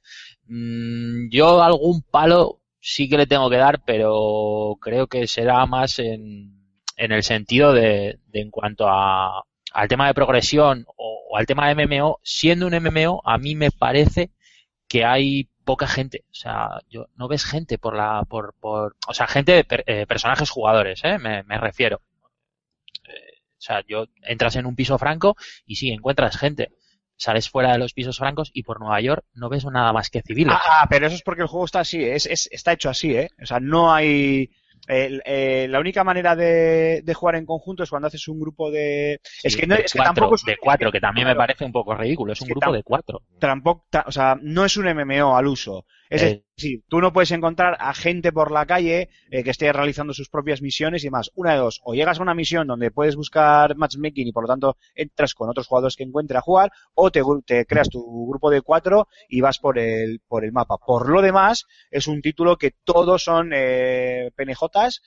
sea, Sí, personajes eh, no jugables del, del, del título que pueden o no interactuar contigo. Digo lo de pueden o no interactuar contigo porque puede ser desde un soldado con el que hablas hasta un civil al que le das algo y te recompensa o a los propios enemigos con los que te lías a, a tiros. Tiene ese toque MMO pero sin llegar a ser. Ade- además, Julen, eh, yo creo que no favorecería mucho a la ambientación ni a la jugabilidad del título que eh, eh, eso fuese un Ogrimar. Sí, sí. Sí, bueno, hombre, eh, no te digo que esté masificado de encontrarme chorros o 200.000 personas, pero no sé, sí que me da un poco la sensación de, de, de muy vacío. Que bueno, que igual al final meter tanta gente, pues sí, sí, se te puede ir de las manos. Pero bueno. Rulo, tus conclusiones en este sentido. A ver, eh, las mías más rápido. Eh, en cuanto a lo técnico, yo soy, y esto es totalmente subjetivo, de las personas a, a las que les fastidia muchísimo que te pongan una cosa y luego te den otra. Eh, me, me, me fastidió, me fastidió un poco con el, con el The Witcher y, y me ha fastidiado un poco con, con este, perdón, con el The Division. Lo que pasa es que creo que el apartado gráfico ha quedado bastante más potable de lo que yo me esperaba, a pesar del downgrade Sí, sí, sí, sí, sin duda, sí, sí. ha quedado bastante más potable. Es algo que me ha sorprendido mucho y es más, estoy convencido de que eh, con la jugabilidad y la táctica que tiene el juego, si todavía hubiese sido un poco más downgrade, pues seguramente le hubiésemos dado algún palo más que otro, pero que la esencia del juego hubiese permanecido, que es lo que importa. Sí. Y, y Antonio, cuéntanos, Em, habla del juego, de lo que quieras. Muy en general, eh, te lo puedo resumir en que creo que Destiny ha logrado, Destiny, de, The Division ha logrado el lanzamiento. No, no, ahí voy. The Division ha logrado el lanzamiento lo que Destiny tardó meses en conseguir. Eh, básicamente es eso, es que de, lanzamiento ya lo veo un juego que está terminado, que está completo, que puede crecer a partir de ahí, pero que ya, si lo compras, obtienes una experiencia completa y redonda. Eh, mientras que otro juego que intentó lo mismo ha tenido que irse ampliando mediante expansiones para poder llegar a ser algo, algo completo. Creo que de Ubisoft tiene un producto muy chulo entre manos, que si hacen crecer en condiciones puede ser una franquicia que va a estar ahí, digamos, de fondo de manera constante durante mucho tiempo, una franquicia con larga vida. Técnicamente me parece una pasada, el juego es muy chulo, tiene una dirección artística estupenda. También en Ubisoft ya saben construir ciudades y construir espacios. Y creo que el hecho de que hayan sabido construir un buen espacio precisamente es lo que hace el juego más interesante. Es un sitio al que apetece volver. Pues Antonio, muchísimas gracias por, por haber estado aquí una semana más. Sabemos que, que te toca cumplir y convertirte en una persona responsable ahora por unas horitas. Suelto el fusil y cojo el pañal. Efectivamente. Y nada, nos escuchamos la semana que viene. Un abrazo fuerte, descansa. Un, un beso guapos, chao. Antonio, te queremos Chao. una torta. Hacemos una, una brevísima pausa y nada, volvemos y ahora sí que sí, sin, sin parar de, de destripar este de división.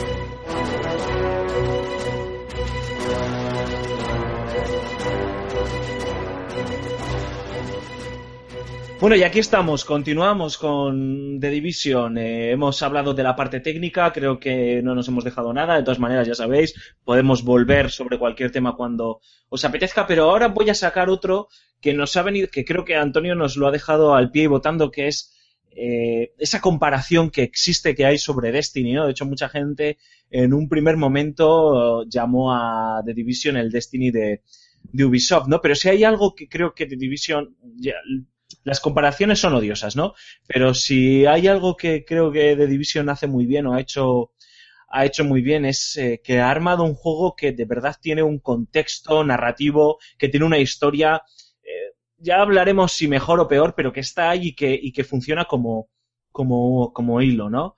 Eh, yo recuerdo que cuando jugué a, Destiny mm, iba bastante emocionado porque, joder, la gente de Bungie eh, con los Halo han, han creado por lo menos un, un lore bastante bastante potente, ¿no? Bastante potable.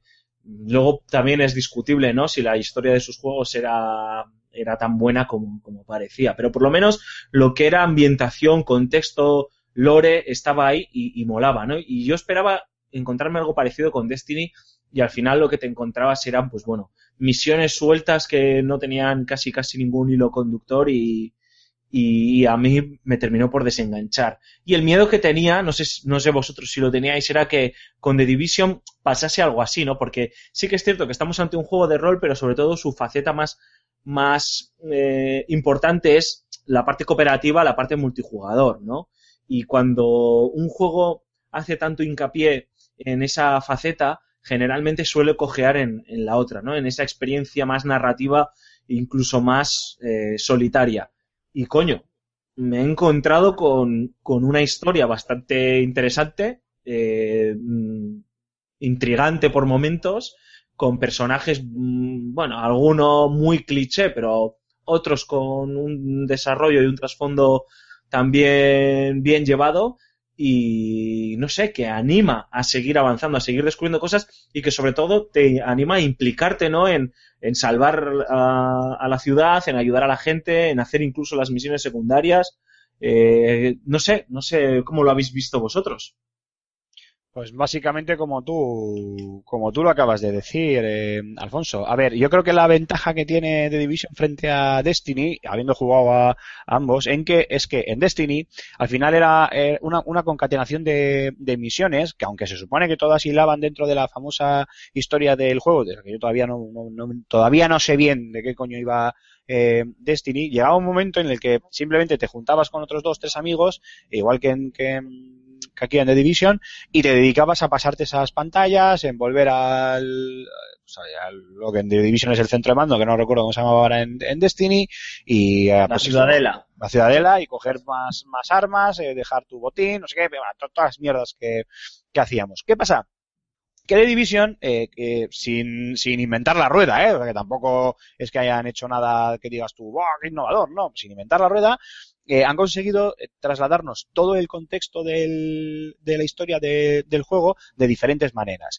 Entonces, más allá de las grabaciones de audio, cuando activas una misión principal, eh, donde te explican lo que tienes que hacer y por qué vas a hacerlo tienes un pequeño resumen de eso mismo cuando seleccionas en, además un pequeño resumen muy accesible y fácil y rápido de leer eh, cuando seleccionas dicha misión en, en, el, en el mapa. Muchas veces, eh, además, eh, tienes un montón de estos datos que puedes ir consiguiendo a lo largo del, a lo largo del juego, más allá de los ecos, los móviles y los ordenadores y tal, eh, pues otros vídeos, sobre todo en momentos muy importantes del, del juego, que también te dan eh, más parte de- del contexto. Y luego, cuando llegas, por ejemplo, al centro de mando y has avanzado en la historia y tienes que hablar con un personaje en cuestión, tú puedes hacer lo que te dé la gana, que hasta que no llegues a ese personaje, que además te lo resaltan, y le des al botón, no se va a activar. De manera que si estás con tus cuatro colegas y estás todos, oye, que yo voy a vender esto, yo voy a hacerme no sé voy a hacer no sé cuál, puedes decir, oye, chavales, me quito un momento los auriculares, que tengo que activar aquí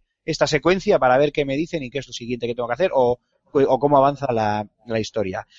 Eh, Resumiendo, eh, tienes, eh, aparte de, una- de la manera directa en la que el juego te cuenta su historia, tienes diferentes eh, vías aleatorias o paralelas a las que acceder a esa información, lo cual hace que si, por ejemplo, pues yo que sé, me junto con Julen y los amigos más que tienen más nivel que yo y nos hacemos ahí al- de- del tirón una misión y a veces no te enteras de qué estás haciendo, tienes eh, de una manera muy fácil y accesible esa información para saber qué estás haciendo y cómo. Y además todo dentro de un contexto, dentro de una historia que a mí también me ha gustado, pero que no intentan tampoco rizar el rizo, es decir, no la, no la complican y yo no creo, no, no creo que porque el guion no pueda complicarse bastante más, de hecho, a mí se me ocurren mil, mil ideas, sino porque creo que ellos querían contar exactamente lo que cuentan en el juego, esa historia, ese guion, ese, ese plot, eh, básicamente para tampoco saturar al, al jugador que va a tener cientos de horas en el, en el juego, o bueno, cientos, no sé, las que sean, ¿no? De horas en el, en el juego para, para, para, para aprovechar, perdón.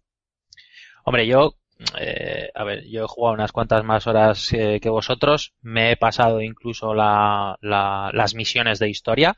Eh, sí es cierto que, bueno, yo he ido un poco también a la carrera, pero bueno, eh, me he podido perder ciertos detalles en cuanto a la historia. Pero bueno, tiene una ventaja el The Division y es que te permite repetirlas y es algo que haré tranquilamente para, o sea, lo volveré a rehacer tranquilamente para, para enterarme bien de la, de la historia. Pero la historia tiene un contexto muy bueno y es que te va llevando de la mano en, bueno, todos sabemos eh, en qué consiste eh, la línea argumental, el tema del virus de, de la viruela eh, y demás. Entonces, eh, te va eh, llevando por esa línea argumental y es muy bueno en el sentido de, de no os voy a spoilear, lógicamente, pero cómo hila el final de, de- la historia jugable con la entrada hacia la zona oscura. Es decir, tú llegas a nivel, eh, para llegar a la, a la quest final, creo que te mueves en torno a los niveles 26, 27, una cosa así. Eh, y luego, eh, la, zona oscura se supone que es, lógicamente, una vez que te has pasado la historia, misiones secundarias que no dejan de enriquecer un poco el juego, lo que te queda en el juego, amén de las expansiones o, o nuevas quests que pongan, o nuevas historias que pongan en, en parches futuros, eh, lo que te queda luego ya es, es la zona oscura. Y a mí, eh, eh, ¿cómo han hilado ese final de la historia de single player, por así decirlo, con la zona oscura? La verdad que, que está muy chulo, ¿eh? está, está muy, está muy bien, muy bien hilado, la verdad. Bueno, Oye, una, eh, una pregunta que, os- que os quería hacer a los, a los, perdona Raúl, te dejo hablar, a los expertos de, porque yo, yo, yo no he jugado al, al juego final, ¿eh? Yo, yo nomás que he jugado a las, a la, a las betas y de lo que es la historia, eh, ya me conocéis, y, mm, pasando y buscando la diversión online y la, y la narrativa emergente, que es en lo que, en estos títulos de, tan, tan orientados al, al, al multijugador, es lo que me, lo O que sea, me tú eres el, de, el que, como no me pongan el botón omitir eh, cinemática, me, Sí, me, me cabreo, sí, sí, te lo mando, sí, sí, básicamente. Eh, eh, ¿Es obviable la, la historia? O sea, ¿se puede obviar? Sí, sí. O sea, bueno, miento. Eh, Eh, la no, yo diría que tienes no, que ¿eh? hacerla. La historia tienes que hacerla. Eh, que, o sea, las misiones. Bueno, a ver, podrías, podrías subir de nivel y llegar a la zona oscura casi. No, pero me refiero, me refiero si, si, si, si no es tan importante. O sea, si puedo darle al botón de saltar y hacer La trama, quieres decir. Tú Sí, puedes sí. pasar sí. o- Pues sí, olímpicamente sí, sí. de lo que te cuenten, ¿eh? O sea, es. tú sabes que tienes que hacer una misión y que tienes que ir de A a B y, es. o de A a C y por el camino pasas en por B que tienes que matar a todos los malos de ese de, ese, de esa misión. Ya está. Y te puede dar igual lo que te cuente el, el tipo, la tipa, la china, el negro, el rubio al respecto de lo que estás haciendo. O sea, puedes olvidarte de incluso de la parte más expansiva de la historia, como son los coleccionables, ¿no? Ya sean vídeos, ya sean llamadas de teléfono y demás. Puedes pasar completamente y simplemente hacerlas para, para levelear puro y duro, ¿eh? Para subir de nivel y ya está. Y conseguir mejor, mejor equipo. Lo que pasa es que, es que el juego te acaba metiendo eh, en vena un poco la historia, ¿no? Porque también el contexto, la ambientación, eh, ayuda a que, a que te creas lo que pasa, ¿no? Entonces, pues bueno, incluso aunque tú suelas pasar de este tipo de propuestas, estoy seguro que aunque sea con un eh, oído estarás escuchando, ¿no? Aunque estés pensando que sea. Sí, pero, pero vamos, que yo tampoco creo que, eh, que, que- que sea, entre comillas, bueno para la, al menos para la diversión multijugador, el hecho de que No. te metan de lleno No. 100% en la historia, porque es que eh, lo que es, yo creo que es el, el, el pilar fundamental del juego, que es eh, la cooperación, la, la- el desarrollo de, de, de la misión, de, de, de la jugabilidad en sí, de la, la narrativa emergente, ¿no? Que tú buscas con, con, con tus compañeros, con la IA y con los enemigos, que te desen- que se desenfoca un poco, ¿no? Si, si, si vas tú solo escuchando la historia, ¿no? Porque al fin y al cabo, pues estar pendiente de la historia, a lo mejor con un compañero que va con un poquito más avanzado que tú y tú quieres hacer esto y, y centrarte en, en, la- en leer todas las líneas de diálogo, pues no sé, pienso yo que puede ser un poco... No, no, pero no.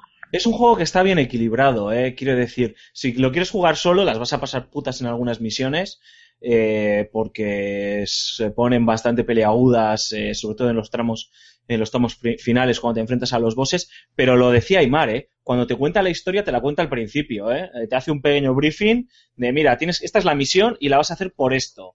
Porque los malos malosos están ahí, han secuestrado a cuatro personas y necesito que las salves porque entre ellas hay un enfermero que nos va a ayudar a, a curar a la gente que tengamos en la base de operaciones. Ya está. Eh, durante lo que es la ejecución de la misión no tienes que andar leyendo nada. Como mucho, te hablan desde la base de operaciones y tú escuchas la línea de lo que te dicen. Ten cuidado porque más adelante hay una zona que está eh, eh, contaminada y entonces tienes que eh, andarte con cuidado. Bueno, pues ya está, pues coges y directamente pasas de ello o lo escuchas, ¿no? Y cuando terminas la misión, algunas veces, algunas veces cuando vas a la base de operaciones, te salta una Cinemática. una cinemática, ¿no? Pero ya está, o sea, no, no es continuo, ni tienes que andar leyendo cosas, ni nada por, por el estilo. Rulo, todo tuyo. No, a ver. A mí la historia eh, y el contexto me parece que está muy bien contado. Puedes omitir la historia perfectamente porque es que además eh, a través del menú puedes acceder luego a las cinemáticas y verlas. Entonces, no, no se pierden. No por no ver una cinemática la- vas, a, vas a dejar de continuar la historia porque la puedes ver a posteriori. Yo hubiese echado de menos eh, argumentalmente un, una historia de virus. En- Entiendo que no tiene que ser así porque el juego hubiese cambiado, pero hubiese echado de menos una historia de virus un poco más extrema. O sea, yo es que vuelvo a los, vuelvo a los contagiados, tío. No, tío, creo que eso hubiese sido un cagadón. no, pero sí, pero- ya, pero a ver qué vas a decir, ¿eh? no, a ver, déjame explicarme. Entiendo, entiendo que, que es lo primero que he dicho. Entiendo que no, porque hubiese sido otro juego. Pero se podía haber puesto igual incluso una zona también, como la zona oscura, para la gente que solo quiera acción pura y dura, sin olvidarte de nada más. Por ejemplo, eh, que, que vete a saber tú. Y van a cosa, sacar un modo horda dentro de poco. me imagino, Es me imagino que lo tienes. Y luego, eh, el tema de los, de los, eh, de los antagonistas, de los malos de- del- del cuento, a mí es que me resultan todos repetitivos a más no poder. O sea, es que ves uno y, y has visto todos. Entonces, no sé, de momento, ¿eh? Ya llegarás, ya llegarás al final. Raúl, no te preocupes. Sí, llevo, llevo poco tiempo, eso también te lo tengo que decir, ¿eh? A ver, de, de todas, de todas formas, hay cuatro enemigos, Rulo, pero es que es no, o sea, eh, yo creo que también ahí tiene su lógica, es que también, ¿cuántos tipos diferentes de enemigos? ¿qué, qué pasa? Que de repente Manhattan se ha convertido aquello en... Ah, pero no te Ay, que, de- que podía haber más variedad, sí, ¿eh? No te digo que, Ahí, no te digo que hablo no, ¿eh? de variedad, pero, no hablo de enemigos en sí. pero- O sea, quiero decir que siempre salen que- igual con esa capucha y con Sí. la chaqueta. No, y que cuando te encuentras, te enfrentas a los bosses de los cleaners, sabes que todos son iguales. Un gordo con un lanzallamas, ¿no? Que dices, Sí, "Joder, exacto, sí. otra vez. No, no pueden inventarse otro, otro jefe final, ¿no? Efectivamente. Pero, joder, aún así, no sé, eh, Julen, sé que ahora quieres añadir algo para abrir más el debate. A mí sí que hay algo que me gusta mucho, que es cómo están diferenciadas las facciones. Que luego, al final, las facciones eh, tienen siempre el mismo tipo de, de arquetipo de enemigos, ¿no? Eh, el francotirador, el cuerpo a cuerpo, el que va con la escopeta, el, el de las granadas, pero aún así están muy bien caracterizados, están muy bien muy bien diseñados, no sé, a mí me parece que está guay, estoy con Aymar, o sea, yo creo que estamos, es, la es una historia de una conspiración a nivel mundial, o por lo menos a nivel de Estados Unidos, no sé si a nivel mundial, de inocular el virus de la viruela que acabe contagiando a toda la civilización y por ende acabe destruyéndola, y nos encontramos nos, por un lado, el la historia de descubrir, hostias, ¿qué ha pasado? ¿Qui- ¿Quién ha sido el maldito bastardo que ha llevado a cabo este ataque terrorista? Y por otro lado, el enfrentarnos a lo que es la cruda realidad, los saqueos, que de repente eh, haya facciones que se dediquen a saquear y a destruir, otras que se dediquen a, a limpiar una infección y demás. Porque, eh, sí, o sea, a, a- a solucionar la anarquía, ¿no? Que eso está, está, está muy bien, tío. Me parece, dentro de este componente de thriller, me parece realista, ¿sabes? A ver, bueno, que es que os estáis yendo del tema en el que quería generar polémica y al final parece que voy a tener que retroceder. Condúcenos, condúcenos a A donde ver, no, no, no. Eh, a ver, es, es, es un pequeño detalle que, que venía un poco a colación de- del tema de hacer las, las misiones de- del modo historia, lo, lo que comentaba eh, Mark de, de si me tengo que tragar toda la historia, que no sea necesario. Lo que sí es necesario y me fastidia un poco es que eh, las eh, misiones principales eh, tengo que hacerlas con, con, con jugadores. No, no puedo hacerlas ni solo O sea, tú eres igual de manco que yo. Sí puedes hacerla solo, ¿eh? Yo la he hecho, Ya, solo. pero, Sí, pero las primeras, algunas las primeras sí. medio. Pero créeme No, no, que las de yo- mi nivel 20 y pico. Ah, bueno, Solo No he llegado hasta nivel 20 y pico, pero hasta Bien, hace poco que he jugado con Rulo, eh, le he dicho, hostia, esta es puta, esta las he pasado, he, he sudado, he sudado tinta y se ve, se ve que ha habido alguna ya de estas de nivel 12, nivel 13, que me las he pasado, pero porque ha querido la Virgen de Begoña. A ver, las dificultades. Porque la el juego, el está, porque el juego está pensado plenamente para el cooperativo y se nota y cuando más lo estoy disfrutando es ahora cuando Rulo hace unos días que también se ha vuelto un trabado que en dos días nivel 12 o así, no tanto como tú Julen, eh, que, que es cuando estoy disfrutando porque se nota que el cooperativo está para ahí, pero sí que el que quiera, el que quiera sufrir, no te voy a decir que es un Dark Souls, pero el que quiera sufrir la- lo puede intentar solo, ¿eh? Yo hasta que ha, ha venido Rulo, todas las misiones principales las he, las he hecho solo, solo. Ni- las me han de, hecho las de falta. nivel 20 y pico lo voy a intentar, ¿eh? Porque como os he dicho A antes, ver, quiero, quiero probar a ver si para volver a la historia y quiero hacerla solo. Sí que es cierto, y perdón, Neymar, Sí, sí. acabo ya y luego, y luego le dais lo que queráis. Eh, la dificultad es muy adaptativa y me gusta en ese sentido porque, como tú dices, en las primeras lo puedes hacer solo. Yo he de decir que como eh, soy un atrapado, como tú bien has dicho, eh, he metido muchas horas y luego he tenido que, ir a hacer de primo de Zumosol para, para Aymar y algunos colegas y a, echarles un, cable en, en misiones atrasadas. Sí es cierto que, claro, nos hemos metido en una party ayer mismo a la noche un, un colega de, que era nivel 13, Aymar que tenía nivel 19-20 y yo que tenía nivel 27, casi 28.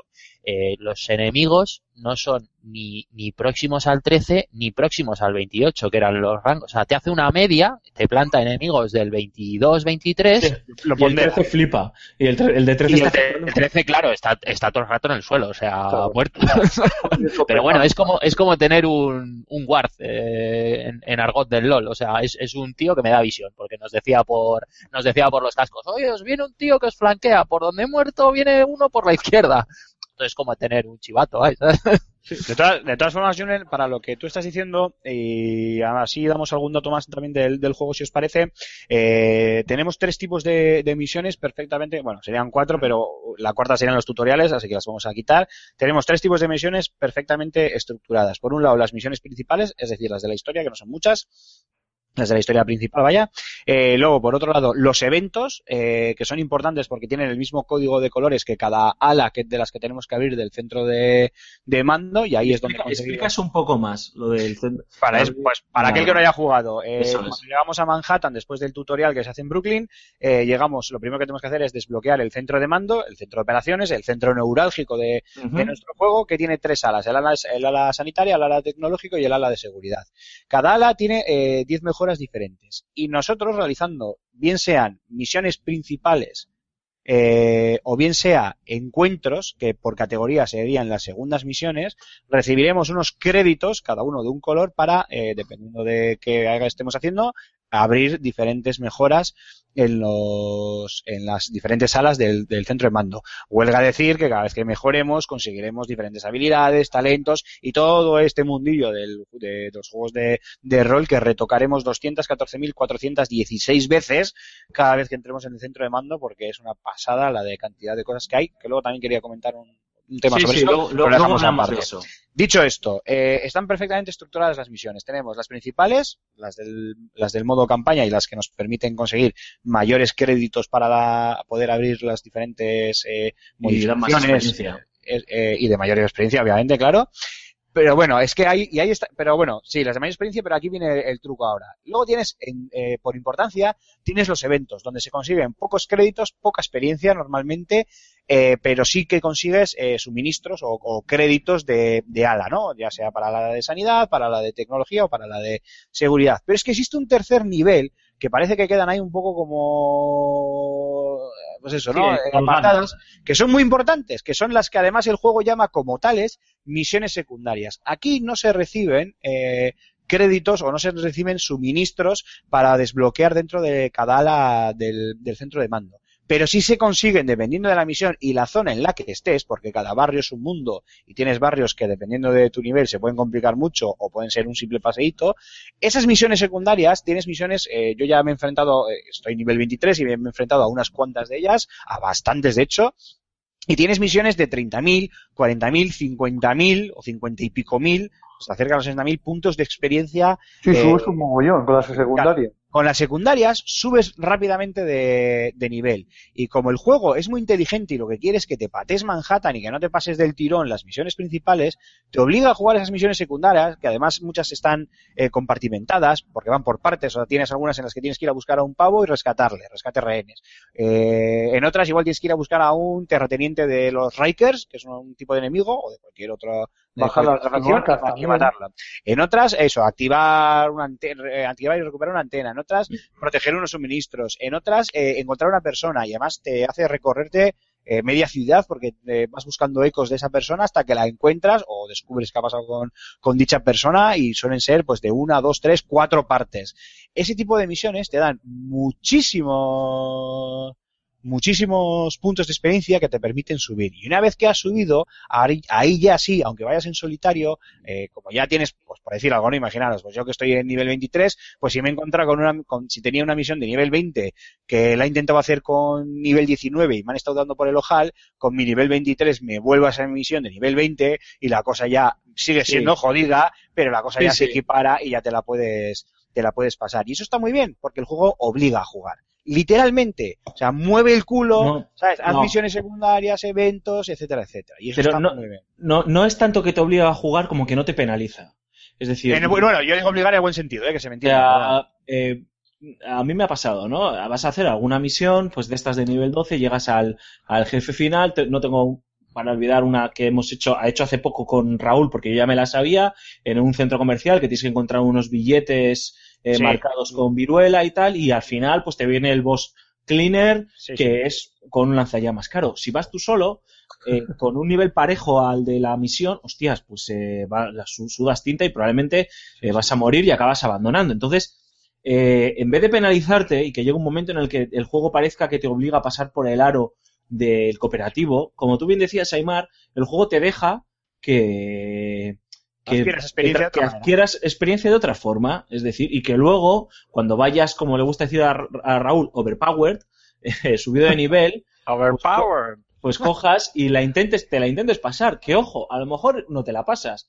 O, o sí, no, eh, no se sabe, ¿no? Pero está bien porque no te castiga, ¿no? No, no- no está ahí dándote, dándote con la vara porque, porque decides jugar tú solo y no eh, aprovechar la cooperativa, experiencia cooperativa, ¿no? Eso sí, por, solo por, por matizar lo que acabas de decir, Alfonso, eh, efectivamente te deja, si vas en, eh, de lobo solitario, te deja escoger esas otras misiones secundarias para subir de experiencia, pero es que luego además, si vas en cooperativo, esas misiones secundarias siguen siendo eh, igual de válidas, igual de divertidas, que es un, punto, un puntazo a su favor. Oye, A una ver. preguntilla. Antes de que Raúl haga las conclusiones. Tú y yo estamos sincronizados, tío. Ya, ya te digo. Para mí, que, para mí que somos la misma persona hablando de diferentes portátiles. Eh, eh, ¿Hay rifle de francotirador en el juego? Joder, todos los que quieras. Sí. Madre mía, te puedes Y- saltar. ¿Y matan de, de un tiro a la cabeza? No, No, pero casi. antes, es un juego de rol. Aquí puedes, a ver, puedes tener un, puedes tener un Nigas a, a 40 metros y tú tener un, un M4, o sea, un M1, ¿cómo es? Bueno, nada, se llama un rifle francotirador, eh, a 40 metros. Eh, de, de- además, como esto también tiene un código de colores, ¿no? Empiezas con los grises, que son los usados, luego tienes los, los Verdes. eh, luego los azules, que son los superiores, eh, o profesionales, y luego los, los, los morados, que son los, superiores. Y luego ya vienen los épicos, o no sé cómo se llaman, que son los dorados, que deben de ser la repanocha. Pues tú puedes tener el, el más gordo de entre los gordos, que lo que importa es el nivel de tu enemigo. Y si tú eres un nivel, yo qué sé, 28, como está Julen, y al que te estás enfrentando es un 28, un 29, un 27, ya le puedes meter un guantazo en la cabeza que a ese no lo tumbas. Aunque sea un nigas con una pipa que te está pegando tiros a 30 metros. Vale, pero puedes, digamos, eh, ya que es Ah, un eso juego sí, rol, haces, sí, ya que haces 30.000 de daño de golpe, ¿eh? Va- Tal cual. ah, Vale, eso. Ya, ya que eres, ya que es un juego de rol, eh, el juego de rol entendemos como eh, el juego en el que tal que puedes llegar a personalizar a tal nivel a tu personaje, digamos que puedes llegar a optimizar el daño, el daño que hace. ¿Puedes llegar a matar de un tiro a la cabeza con algún Sí, arma? Sí, claro. Pero, a ver, tú pegas un tiro a la cabeza de un tío de tu nivel y le haces, yo qué sé, eh, calculas el valor del DPS de tu arma, eh, el nivel de tuyo, el nivel del objetivo y demás, y establece que le haces, yo qué sé, 50.000 de daño. ¿Que le das en el pecho? Igual le haces 25.000. Claro, ¿cuál es el problema? Que si el tío te saca cuatro niveles, no le vas a matar de un tiro en la cabeza ni de coña, porque tiene mucha vida. A ver, ojo, luego tienes eh, enemigos comunes, eh, enemigos eh, morados que, que son algo más duros porque tienen una barra de armadura y luego una barra de vida, y luego tienes los, los jefes finales, por así decirlo, que tienen una barra amarilla con un montón de armadura, que para que os hagáis a la idea, Aymar no sé si le estuvo pegando con el rifle de francotirador ayer a la noche, o no, no sé exactamente el daño que haría Aymar, yo les estaba dando tiros en la cabeza con mi rifle de francotirador en los que le quitaba 45.000 por cada tiro. O sea, y creerme que pegué tiros eh, de sí. narices. De narices. O sea, al final influye mucho el nivel. ¿Que puedes matar a alguien de un tiro en la cabeza? Sí. Pero enemigos comunes. eh, y O, o de un nivel, o de un nivel muy inferior al o de tuyo. un nivel, eso es, muy inferior al tuyo. A ver, está claro que, eh, que, que- que sería un poco injusto también, ¿no? Que, que de un tiro en la cabeza se matase eh, porque ahí está, o sea, tú con hacerte con un rifle francotirador, eh, tú puedes tener un nivel un poco bajo y encontrarte con un enemigo de bastante nivel y de un tiro en la cabeza matarle. Eso está para los juegos de acción, no para los juegos de rol. Este es un juego de rol, lo han dejado más claro ya mis compañeros, no voy a reiterarme. Lo que sí que voy a recalcar es que me ha parecido inteligentísimo la construcción de, de los de los escenarios, cómo está todo puesto, de qué manera, cómo el juego te obliga a hacer, a moverte de un lado a otro. Eh, me ha encantado mucho el tema de las misiones secundarias, precisamente por eso, porque el juego te, te hace moverte por todo el mapeado de una forma muy inteligente. Y además, yo me quedé sorprendido de la cantidad de experiencia que te dan las misiones secundarias. O sea, me he hecho tres secundarias y me he subido casi dos niveles. O sea, Sí, sí, una, bar- una tranquilamente. barbaridad. Sí, sí, una, una barbaridad. Y es la primera vez que veo en un juego, en un MMO de este, de este estilo, como unas misiones secundarias, unas quests secundarias te recompensan de tal manera. El juego gana muchísimo cuando juegas en cooperativo. Yo lo reco- recomiendo jugar en cooperativo. O sea, eh, es evidente que no se puede cuadrar con, amigos y tal. Luego el matchmaking está muy bien también porque rápidamente te empareja con gente de tu nivel. Y, y jugar en cooperativo el juego se dispara la diversión. O sea, cómo, se, cómo, cómo acabas coordinándote, cómo acabas eh, flanqueando al enemigo, cómo acaba uno siendo el tanque, el otro el healer, o sea, curándote cuando te hace falta. Me parece muy inteligente. Los enemigos, la inteligencia artificial me ha parecido de lo mejor que he visto yo en esta generación de momento. Por cómo te flanquean, cómo te tiran, cómo te, cómo te tratan de sacar de tu parapeto. Es un juego muy redondo, gráficamente cumple mucho, para mí, un notable alto para mí, gráficamente. Eh, y la verdad que pocas pegas se le pueden sacar, o sea, bueno, y ahí dejo, y ahí dejo uno de mis primeros logros que fue cerrar puertas de coches. Sí, eso lo hemos hecho todos. ¿eh? Ese fue uno de mis primeros logros. Sí, Yo, creo que a, mí, la, a mí la verdad es que me ha parecido, me, me ha enganchado y me ha recordado a las enganchadas míticas del Titanfall. Eh, sí, sí, es un juego que al final a nivel de online engancha. Eh, mira, se me había venido a la cabeza un inciso que quería hacer sobre algo que estabas eh, contando, Rulo, pero se me ha ido la olla, así que, Alfonso, olvídate. ya, pues seguir, ¿eh?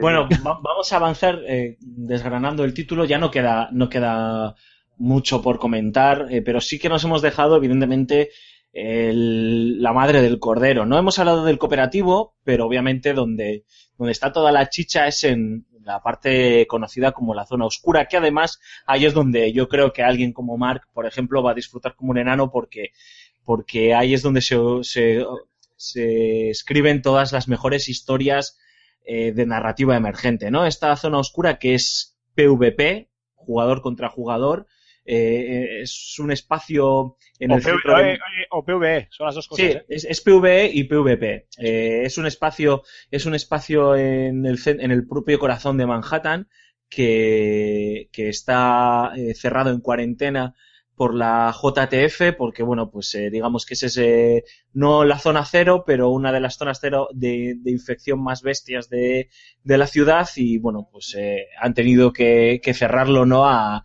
el paso a, a la gente y solo pueden entrar ahí pues desde los vándalos que se han quedado ahí atrapados o eh, los eh, propios agentes de, de, de.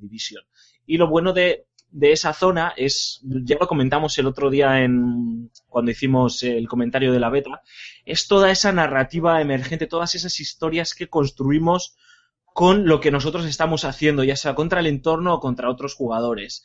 Eh, por poner un ejemplo reciente, ya comentamos aquel día de, la, de los eh, hermanos Dalton, eh, hoy Raúl ha entrado por primera vez en la, en la zona oscura y ha entrado conmigo, él se ha, se ha fiado de mí, ¿no? O sea, meterse Qué mal suena eso, ¿eh? en una zona oscura conmigo.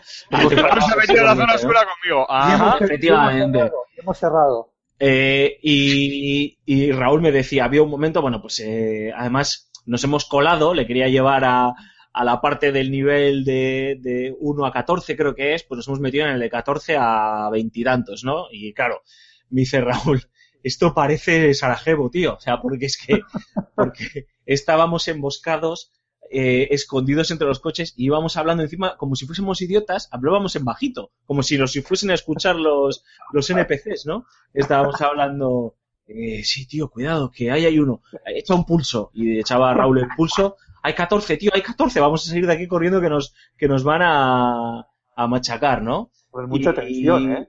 Y, había, había una, una tensión, tensión brutal. La verdad es que nos, nos lo hemos pasado, nos hemos pasado muy bien, ¿no? Em, se construyen historias de, de confianza y de desconfianza eh, brutales, ¿no? Em, eh, al final, la gracia de esta zona oscura es entrar para conseguir, sobre todo, el mejor equipo, el mejor equipo posible.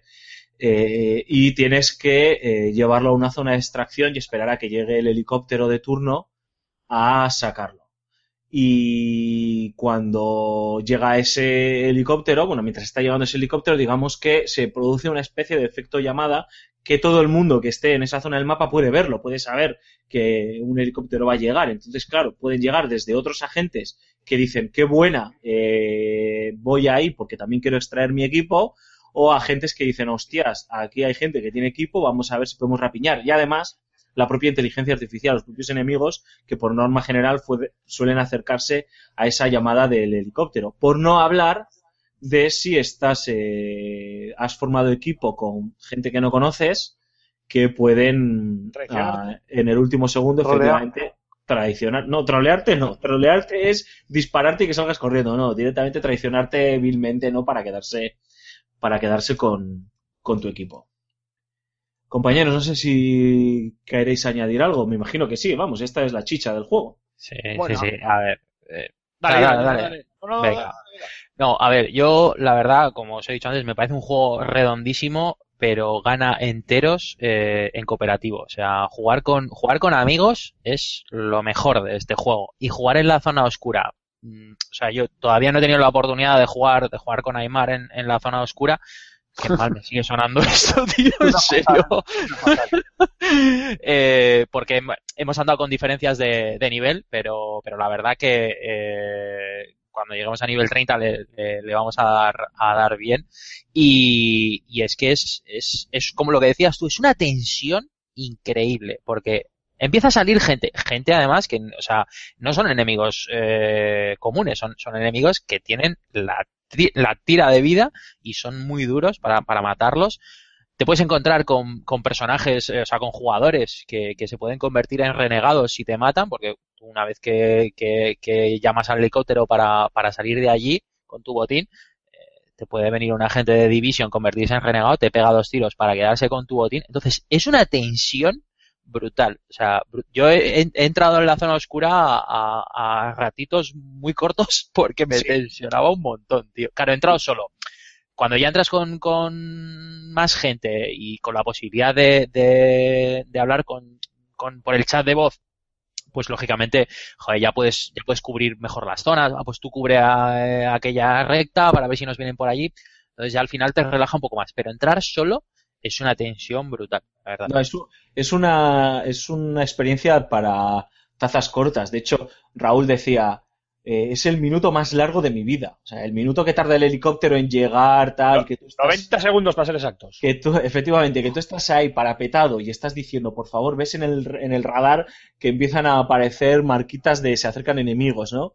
Y, y tú dices, por Dios, esto, esto es un, está siendo un infierno, o sea, por favor que llegue ya el helicóptero. Y haces un par de incursiones, o una, no te digo ni siquiera un par, haces una incursión que te sale bien, eh, vuelves y, y te marchas. Dicho esto, eh, Mark, eh, nos llevan por el pinganillo que tienes que, que marcharte, que también eres una persona formal. Nosotros estamos también a puntito de terminar, pero bueno, te despedimos. No has podido aportar mucho en el programa de hoy. Espero que la semana que viene sea otro cantar. Sí, por desgracia, pues no, no tengo el título aún. eh, y no sé si, si, me lo agenciaré, pero bueno, eh, lo poco que he podido jugar de, de, la beta y preguntar la- las dudillas. Eh, bueno, pues eso, que me largo. eh, un placer a todos. Ya escucharé el resto del programa lo que, por el, por el podcast y nos vemos ya la semana que viene.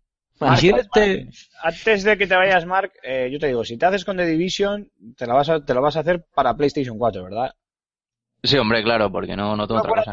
tú acuérdate lo que me pasa a mí jugando con Jazz al Heroes of the Storm. Yo te lo digo por si vas a jugar con ella en cooperativo al The Ah, ya he Division. jugado, ya he jugado con Jazz. Sí, sí, sí. Al The Division no. Sí, la beta, jugado al sí, Division en la con Jazz. beta, en la beta. Ah, bueno, la ¿verdad? Claro.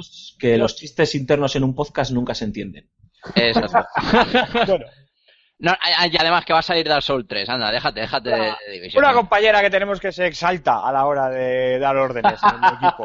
Sin más, sin más. A ver, nosotros hemos tenido momentos de tensión, Rulo y yo, en el que casi nos, nos disparábamos a nosotros. Efectivamente, efectivamente. Eh, pero no puede ser, tío, pues si estabas cubierto, ¿cómo te han matado? Y el otro, cago en 10, Poncho, que eres un puto manco, ¿qué haces asomando la cabeza? ¿No has visto al francotirador? Ahora no te puedo salvar y cosas así. Sálvame, tío, pues cosas del estilo, ¿no? Pero ¿Que te estaba guay. cubriendo el culo? ¿Dónde? En la zona oscura. Ajá, ajá. Eso Cormac, pasa, tío. eso Un pasa por abrazo, hacer de, Cormac. Ah, eso pasa por hacer de niñeras con los mancos. Un Venga, abrazote. un saludo. Venga. Adiós. ahora. Aemar, zona oscura, ¿qué quieres comentarnos, tío? Bueno, a ver, aquí hay mucha amiga que... Mucha mierda que contar, ¿no? Aquí hay mucho de todo que contar. Bueno, a ver, por partes. Eh, importante para aquellos que todavía eh, estén entrando en solitario o vayan a entrar en la zona oscura. Si van con amigos, no pueden tener más de 5 niveles de diferencia. Porque si no, el juego te separa. Os deja entrar en el mapa. eh, No, en el, en perdona, el mapa. perdona, eso es incorrecto. No son cinco niveles, va por rangos. O sea, aunque, aunque, o sea, no son solo cinco, son, va por rangos. Del 1 al 9, del 9 al 15, del 16 al 21, va así, va por, va por rangos. No Bueno, es pues, cinco pues, niveles de diferencia. Pues vale, bien, espera, bien, bien, vale, va por rangos.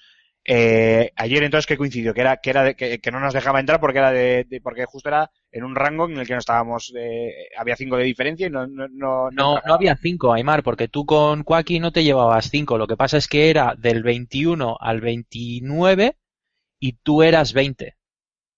O, no, miento, no, del no, no, 24 no, no, a ver, a ver, es que vamos a liar a la gente, que yo me acuerdo porque me acerqué con Quacky a mirar y el- lo que marcaba, porque tú cuando vas a entrar te marca el, el, el número, entonces a mí me marcaba, eh, ahora no me hagáis caso porque estoy hablando de memoria, ¿vale? Pero me marcaba pues de 14 a 19 y a él le marcaba de 21 a 24, o de 20 a 24, una cosa así. Entonces, Pero no eh, son cinco, no son, no son cinco niveles de diferencia, entonces. bueno, vamos, Es un, es un rango de diferencia, o sea, es, es un, es un rango, o sea, si, Cada, si cinco, puedes cada cinco niveles es una más. al bajo, 19, más. del 20 al 29, tú puedes ser 18 y yo ser 21 y no nos encontramos y no tenemos cinco niveles de diferencia entre los dos. Yo creo que si tú, si yo tengo 18 y tú tienes 21 sí que entramos, ¿eh? Bueno, caballeros, a ver. Bueno, Claro. Es que, a ver, es que, si- al final, es que si no, a ver, eh, ayer no, no, no tendría lógica, porque mi diferencia con Quacky, como tú bien decías, con Víctor, uno de los, de los compañeros que estaba jugando y que ayer estábamos haciendo las pruebas para otros streamings que queríamos hacer, me tenía que dejar entrar. Una cosa son los, los rangos que puede haber dentro de la, de la zona oscura, igual que los distritos que tienen rangos, y que de cada, un- cada, cada rango de cada distrito marca una dificultad y que creo que es lo que les pasó ayer lo acaba de comentar Alfonso y, Raúl. Y otra cosa, eh, no vamos a decir números, ¿vale? Así no liamos a los, a los oyentes y sobre todo no quedamos com- como patanes después de las horas que hemos, que hemos metido. Eh, a ver, el tema es eh, que, con una diferencia de niveles X, el que sea, entre jugadores, y luego supongo que dependiendo del rango que elijas en el que vayas a, entrar en la, en la zona oscura, te puedes separar. La cuestión es que si no se va juntos, eh, eh, más o menos nivelados, entiendo yo, que te eh, al separarte te joden, porque como tú, vayas solo, como me pasó, a- como me pasó a mí ayer, pues te ves eh, totalmente acojonado. Eh, de todas formas, me voy a obviar este tema porque, claro, ahora ya me habéis dejado con la duda y a pesar de todas las horas que le hemos metido, pues ya no lo sé. Dicho esto, una vez que estamos dentro, acompañados o no acompañados, lo que decía Julen, enemigos PNG, que son unos vamos, bastante más difíciles que, que lo que te encuentras fuera, y luego lo, el resto de jugadores. A mí aquí sí que hay una cosa, no voy a explicar lo que ya ha explicado Jimmy, que más o menos exactamente lo, lo mismo. Eh, también lo habéis dicho vosotros, Alfonso, la extracción, 90 segundos, aguantar, eh, aguantar las embestidas de renegados o aguantar las embestidas de otros jugadores y que no te traicionen. Pero lo que a mí me llama un poquito la atención, y no sé si a vosotros también, es que después de estar salvando Nueva York, ayudando a la gente, abriendo el ala médica, haciendo no qué, entrar y el hecho de que puedas llegar y al primer agente que veas neutral, pegarle un tiro y volverte renegado, vale, eh, todo porque el loteo te va a permitir llevarte mejores equipaciones y todo este tipo de cosas, está bien, pero como que me descuadra, me saca un poco de mi papel de, héroe del juego, por decirlo de alguna manera. Aunque también, en positivo, tengo que decir que es genial cuando te vuelves renegado, eh, se marca eso en el mapa, eh, una calavera roja, si no recuerdo, y todo el mundo puede ir a la caza de ese renegado. Es una caza legal, por decirlo de, de alguna manera, que además da un montón de, de puntos. Eso es un poco lo que, mm, lo que quería remarcar yo, vaya. Pero yo creo que eso es eh, para diferenciarlo eh, de que es PvP, porque es que si no, ¿qué diferencia hay entre que entras Ah, sí, sí, la- claro, claro, claro, que ya sí. pegando con la con, Sí, con la, con la lo, que, lo que dice Aymar es que no hay una excusa argumental creíble. ¿no? De repente te estás volviendo un muy buen agente y tú eh, estás en la zona PvE o cooperativa Eh, matando a los malos y te perdón, metes al... Eh, lo descubriréis en la última misión. Vale, Ya hay vale. línea argumental para eso. Es, os lo, es Vale. lo que os comentaba Vale, antes, que vale, la vale, última vale. misión os Sí. va a poner un poco en tesitura y es, es un poco el nexo de unión de, del single player, Vale. por así decirlo, Vale. con esa zona oscura. Claro, lo que pasa es que, des- es que te, a partir del nivel 10 eh, de juego te incitan a entrar en la zona oscura y a descubrirla y demás. Entonces, si de repente ahí no te explican que te puedes hacer renegado, no, de hecho es que no te lo explican. Si no, No, lo sabes, nunca se te es- ocurriría disparar a, a- bueno, salvo que seas un psicópata, no se te ocurriría disparar a- a otros agentes, pero de repente dices, coño, y si le disparo, te conviertes en un renegado. Y no hay una explicación plausible, porque tú luego vuelves a lo que es el mundo PvE y sigues siendo un agente bueno, salvador de The Division y demás. Y lo dejan, ya sé lo que nos quieres decir, lo dejan para el final, para unirlo, para explicarlo. Yo entiendo lo que dice Aymar de que ahí hay un momento de desconexión con el juego, porque pues porque queda, queda extraño, como que es raro, es raro, chirría un poco, ¿no? pero bueno, oye, que está No, yo. si luego está explicado, pues eh, Sí, muy bien. cierra, De hecho, cierra el programa ya, que quiero ir a jugar. Y, y muy bien explicado, ¿eh? La verdad que sí. eso está muy bien explicado. O sea, la línea argumental eh, para decirte por qué ahora tienes que ir a la línea oscura, te la dejan, a ver, te la dejan ahí, te la dejan caer, pero está muy bien, está muy bien. No, es que eh, no quiero spoilearos. No, pero no, no, no. Ya, ya me lo comentaréis, ya me lo comentaréis cuando lleguéis. A ver, para pasarte el juego, o sea, lo que es terminar el juego, lo que te tienes que hacer es las misiones principales, entiendo, Sí. ¿verdad? Sí, Sí. para enterarte de la historia, correcto, sí. Correcto, correcto. Sí, no, eh, yo hay una cosa que me gusta de la zona oscura y que lo ha comentado Aymar, es que eh, no, te penaliza por ser renegado, Tam- tampoco te incita eh, a serlo, eh, te dice el juego, no, tienes que, que enfrentarte al resto de los enemigos, es una alternativa que está ahí, que además funciona muy bien como experimento, ¿no? De cómo nos comportamos cuando nos encontramos con otros grupos de personas. Yo por el momento nunca me he convertido en, en renegado, ni en la beta ni ahora.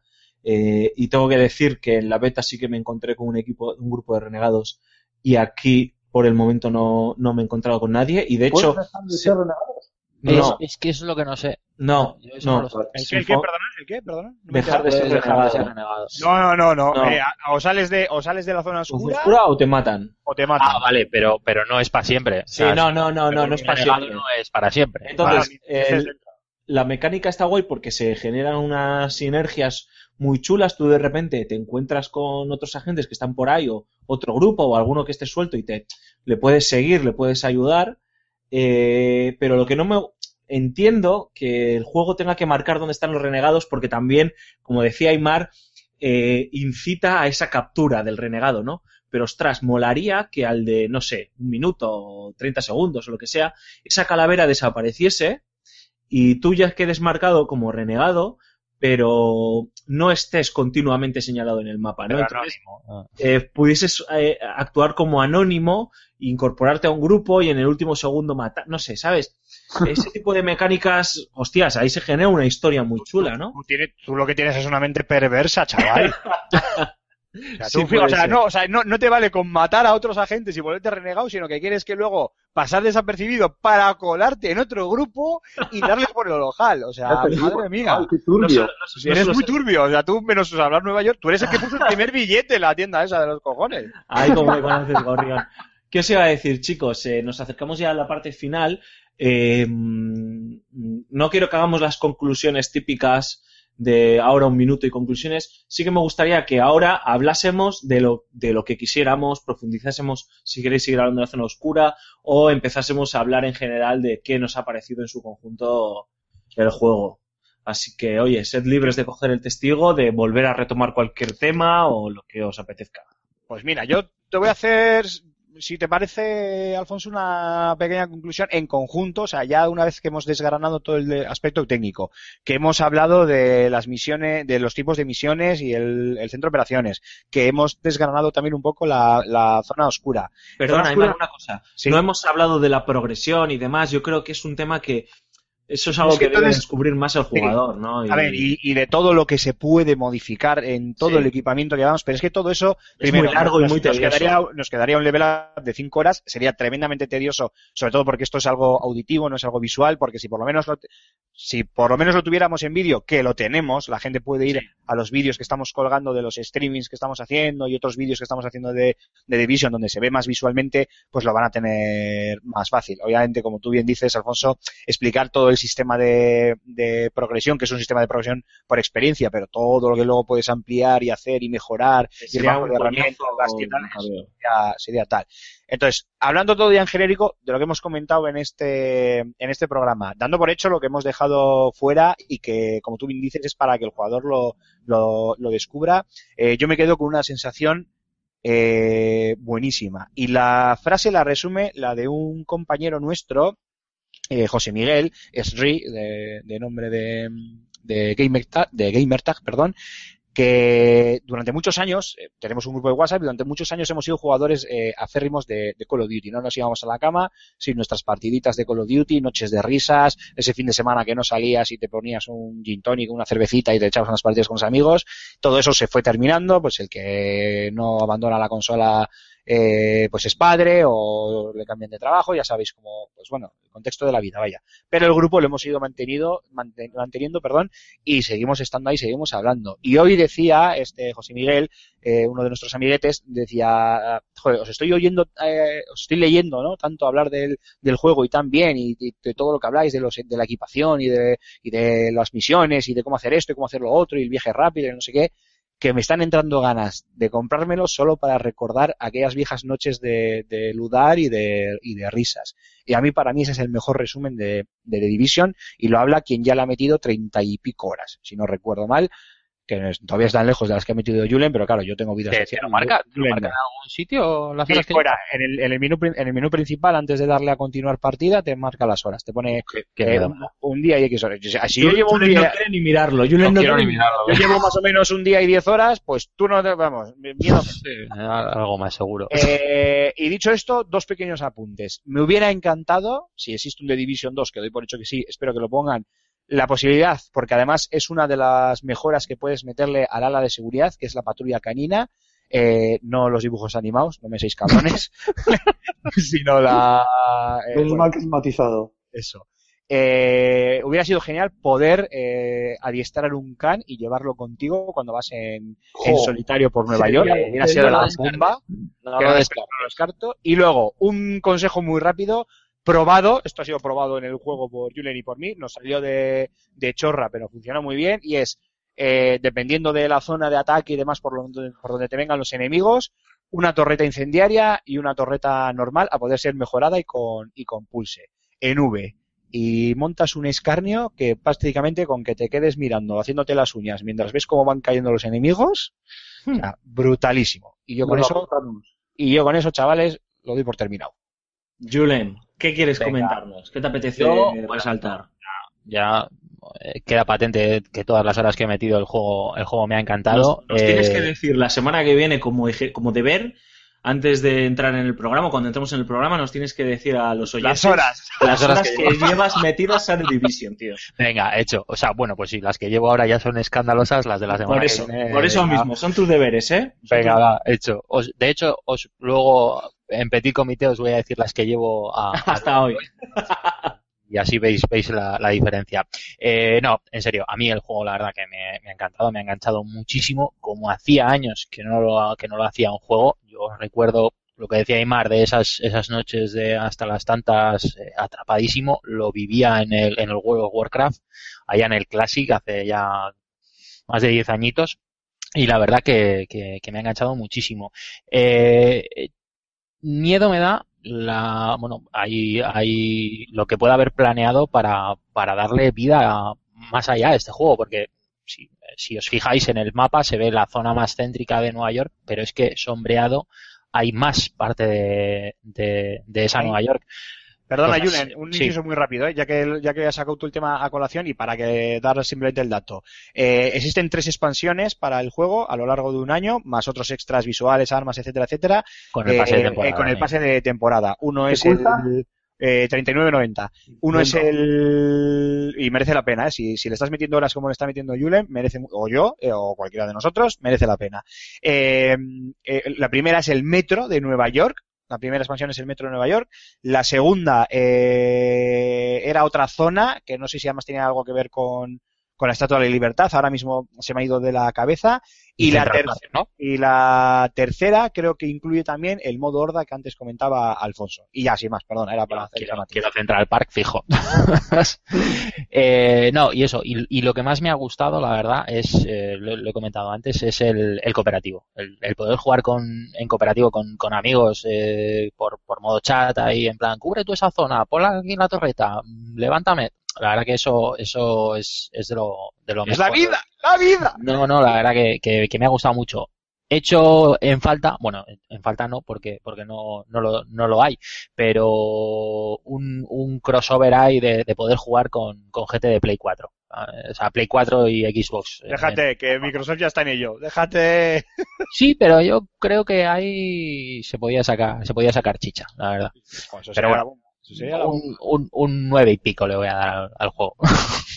Madre mía. En FS Game ya no se ponen notas. Pecador. Bueno, pues, eh, Bueno. de mía. Do- do- dos, eh, dos, dos chascarrillos rápidos y luego termino con mis conclusiones también muy rápido. Eh, Lo primero, ¿tú te imaginas la zona oscura, tío? Xbox contra Play, macho. Imagínate la guerrilla urbana, porque eso es guerrilla urbana directamente, o sea, Eh, eh, eh, eh, morirían aplastados solo por la cantidad de Sí, usuarios de bueno. la Play 4, tío. efectivamente, o sea, imagínate ahí, bueno, bueno, bueno. Ya, sería- pero vosotros sois los mancos, nosotros los que sabemos disparar, entonces la cosa estaría igualada. Ah, bueno, ya pues ya- Habría que verlo, habría que verlo. Claro. Hay que empezar. Bueno, eso es lo primero y lo segundo. O sea, me ha encantado, tío. Has sacado lo del perro antes, Aymar. Sí. Yo la- había caído porque en un momento dado yo he echado, estaba corriendo, eh, como siempre, huyendo de, de mis acreedores en el juego. Y, y me he puesto a correr al lado de un perro que, que estaba lo mío. Y hostias, ha sido una imagen que he dicho, te lo juro que he pensado, joder, aquí un, un, un perro, tío, sería la leche. A lo soy leyenda. Sí, señor. Claro, tío, y además podríamos usarlo de tanque, dicho sea de paso. Sí. Ahora, ahora decir la verdad, ¿cuántos habéis intentado pegarle un tiro al perro? Bueno, espera, que ahora voy, ahora voy, ahora voy. Mira, eh, antes jugando con, con Alfonso, mira, se- ya se está viendo por el canal porque sabes por dónde voy. Había una bomba, entonces, claro, lo típico, voy a volar la bomba, pero no se ha percatado que había un perrillo descansando al lado. Entonces, ha, ha- ha reventado al perro, ha sido muy gracioso. Bueno, gracioso en el juego, claro, evidentemente. Claro, le, grito a Rulo, hostia, se tostaba el perro, tío, ¿sabes? No me había dado cuenta que había ahí un perro, tío. Y ha sido muy gracioso porque ha hecho y se ha, se ha espatarrado al perro y digo, tío, ha sido un momento muy gracioso porque ha sido, tío, ¿qué cojones? Has matado a un perro, macho, te tenías que convertir ahora en un renegado. Acciones. En un perregado. En un perregado, efectivamente. Bueno, en fin. eh, yo no voy a tocar nada de lo que habéis dicho vosotros porque para eso ya lo habéis dicho vosotros. Entonces, Muy bien, bueno, tío. Aymar, acuérdate de este minuto para el día que hagamos un especial de los grandes momentos de Rulo, por favor. ay, Entre el perro tostado y el ya no voy a decir nada porque lo habéis dicho vosotros, hostia. No, a ver, lo que, a lo que voy, que a mí este juego me ha gustado mucho en el sentido de que, de, de lo que es la jugabilidad, el hecho de, de cómo está eh, construido el juego para cuando apuntas, disparas, el timing cuando recargas, el tener que controlar todo eso para, para poder eh, salir de la escaramuza. Me ha gustado mucho porque le coges el tranquillo a la tercera vez que te matan cuando no se la has cogido. Entonces, una vez que se la has pillado, empiezas a disparar y, caramba, a pesar de tener esa mecánica un poco especial, está muy bien conseguido, ¿no? Y sobre todo eh, a la hora de gestionar, cómo gestionas el, el inventario. Es de esos juegos en los que tienes que dedicarle mucho tiempo a, cómo tienes que gestionarlo, pero es que está, está puesto de una manera eh, que es muy sencilla, es muy meridiana y es muy clara para todo el mundo. No te metes en 200.000 millones de menús y submenús para poder conseguir una mira y poder eh, hacer una combinación de botones específicas para poder montarla en el arma, en el lo que tú tengas equipado. Se hace simplemente haciendo dos gestos, dos, dos clics y llegas. Entonces, ese tipo de cosas son las que también hacen grande al juego. El que está por detrás casi nunca se nombra ese tipo de cosas y que hacen que, el juego sea lo que es, ¿no? Es casi tan automático que no te das cuenta, ¿no? Y es parte de la grandeza de Division y que Ubisoft ha sabido, eh, ha sabido ver y la ha sabido solucionar de una forma bastante satisfactoria. Y, y por lo demás, poco más que decir. O sea, creo que es un must have. O sea, todo el mundo debería jugarlo. A pesar de que no me gustan los juegos eh, tácticos, como, como este, yo creo que es un juego táctico. O sea, ya, ya lo hemos visto. No me suelen gustar, pero es que le he pillado el gustillo por esa facilidad de la que antes hablaba. Yo, yo tengo una pregunta para, para ti y para Alfonso, que tenéis un, un nivel no tan alto como el nuestro. Eh, es, es un poco en relación a la curva de aprendizaje de, que, que tú mencionabas de, del armamento y demás. Eh, yo recuerdo que a- al nivel en el que estabais vosotros, yo no usaba la pistola. No, yo Eh, en nivel Yo- 28 ya podéis empezar a usarla, majos, porque os vais a quedar sin ar o sea, la, la- la vida que tienen los, los, los personajes eh, y la horda que te va a salir, igual te salen, ahora os estarán saliendo eh, emboscadas de 5 o 6 tíos, Eh, a nivel 20 y pico os van a salir eh, de- de 12 en 12. Eh, os vais a quedar sin munición en el arma principal, os vais a quedar sin munición en el arma secundaria y más os vale ser rápidos y sacar la pistola, porque si no, No, te no la- usamos, no usamos. por, el, momento yo no he usado la pipa y creo que Rulo tampoco. No, Pues no lo hemos usado. os lo, os la- es, es que es lo bueno que tiene es el, el juego, que tiene esa curva de aprendizaje en el que al principio no te exige, o sea, te, te permite subsistir con, con un solo arma, ni Sí. siquiera usar el arma secundaria, y bueno, la pipa, ya es que yo recuerdo que a nivel 18-19 tenía una pipa de nivel 3. Fíjate que eso he pensado justo hoy. Ha habido un momento en el que eso estaba, como decía antes Aymar, estábamos Rulo y yo en la base de operaciones, cada uno haciendo lo nuestro, tal, no sé qué. Y entonces yo he terminado, le he avisado a Rulo por el chat, digo, oye, te espero fuera haciendo ejercicio, tío. Entonces me he puesto ahí con mi muñequito haciendo las La acrobacias. Y de repente he pensado, digo, hostias, estaban mirándole, dándole vueltas con la cámara, y viendo, viendo, hostias, qué guapo, joder, verdad, con el gorrito, como mola, tal, la chupa esta que le he puesto, las botas, joder, qué bien las armas estas. Y digo, Eso es porque tú no te pareces a Sergio Ramos, chato. digo, digo, digo, coño, bueno, el, el muñeco que lleva Rulo es grotesco, o sea, parece un Neandertal de Far Cry. Es una mezcla entre Thi- Thierry Henry y no sé, macho. Una cosa rara en Sí, la no. cara. Eh, y, y estaba mirando mi personaje y de repente digo, hostia, si tiene una pistola. O sea, fíjate, digo, ¿para qué coño nos ponen tres armas si solo uso una? Vale, ahora veo que, que- que está, está todo muy pensado. O sea, que estos tíos Sí, sí, sí, sí, lo, han pensado mucho. Bueno, pues eh, yo mm, tampoco voy a añadir una gran diferencia de tono a lo que habéis dicho. El juego me está gustando mucho y, y creo que le, le voy a seguir dando mucha, mucha caña por el momento. Eh, lo dijimos en su, lo, lo dijimos en su día también en Level Up. Yo le había perdido la pista al juego, la verdad. Eh, además, como en los E3 había estado desaparecido o era testimonial en las conferencias de Ubisoft, pues yo también lo había encuadrado dentro de esos juegos secundarios, ¿no? Que tiene, que tiene Ubisoft. Y no le estaba haciendo mucho caso. Recuerdo que tuve la oportunidad de entrar en una beta privada y me dio bastante igual. Eh, había leído cosas positivas y no me había hecho mucho tilín. Pero joder, no sé por qué me, me animé, creo que a lo mejor fue por, por, por Aymar, ¿no? Me animé a probar la, la beta pública de- del juego. Y ahí fue cuando terminó de, de cautivarme la propuesta. Eh, Porque descubrí que había de fondo algo más que un Destiny, ¿no? Porque yo pensaba que me iba a enfrentar a, a Destiny. Eh, pero, pero en Nueva York. Y es que el juego, vamos, me, me, me tiene, me tiene súper enganchado. Y yo me voy a quedar, pues, pues con los detallitos que comentábamos al principio del, del programa, ¿no? Porque el resto ya lo hemos, ya lo hemos hablado, pero para mí, ya, ya me conocéis, Aymar siempre se ríe, ¿no? Yo me fijo en la capa mojada de Batman y en cómo cae la, la lluvia, ¿no? Cómo incide la lluvia en él, ¿no?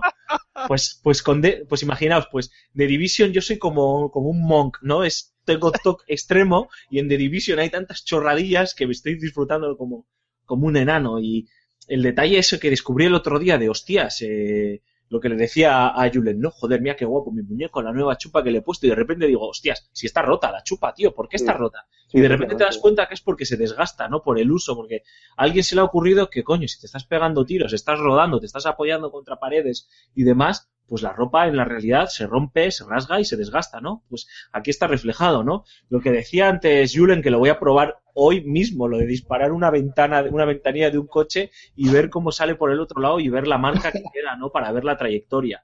El que casi todo es destructible, casi todo, o sea, A las ruedas de los coches. me eh, los, eh, los espejos, eh, no Los sé, focos, los faros de los coches. todo, todo. O sea, ¿No está te, y son no te ha pasado, Alfonso, eh, perdona, eh, pero es que ya que estás diciendo y, que te gustan estas Sí, ¿no te ha pasado de ir corriendo por una calle y de repente te insulta alguna y te dice, ¿qué? Vosotros aquí no pintáis nada. Y te giras y no hay nadie y de repente miras hacia una ventana abierta en un edificio y es un pavo que te está increpando, pero No. cuando pero cu- bueno, pues es un pavo que te está increpando, o una pava, me da igual, tú vas corriendo, de repente notas, eh, fuera de aquí, aquí no pintáis nada, y te giras y dices, hostia, a ver, que me van a pegar un tiro o algo, y te giras y no hay absolutamente nadie, y de repente miras para arriba y en, un, en una ventana de un edificio que parece una más del escenario, ves que está abierta, que hay luz, que es un piso donde hay gente, y hay un tío asomado incre- increpándote. Y cuando, y cuando le cazas y le ves, el tío se acojona y se mete para adentro. y se mete para adentro, qué grande. Yo, ahora, ahora que comentas eso, eh, me hace mucha gracia ese, ese, ese tipo de, de- de detalles que se han currado. Eh, a medida que vas avanzando en la, en la historia, evidentemente te vas convirtiendo en un miembro muy reconocido de, de, de Division. Y cuando vas a un piso franco después de una misión, la gente, hostia, se, se sorprende y te dice, "Buah, ¿me, me puedo hacer un selfie contigo? Y cosas así. Y eh, a mí, yo entré en un piso franco ayer y me dice el, el vendedor y me dice, eh, tío, joder, cuánta, cua- qué placer verte, no sé qué y tal. Y me dice, y por cierto, no sé si te lo habría dicho nadie, pero eres como, como muy guapo o algo así. Dije, no, digo, está ligando conmigo el tío. de- Sí, tiene, tiene, tiene tiene detalles detallitos. No sé si os habéis fijado en, en uno que, que es la, la libertad con la bandera de la República Española. Sí. Está, está, está pintado, está en una de, no sé en qué barrio es, no sé No, si no, es, eso no lo he visto, ¿no?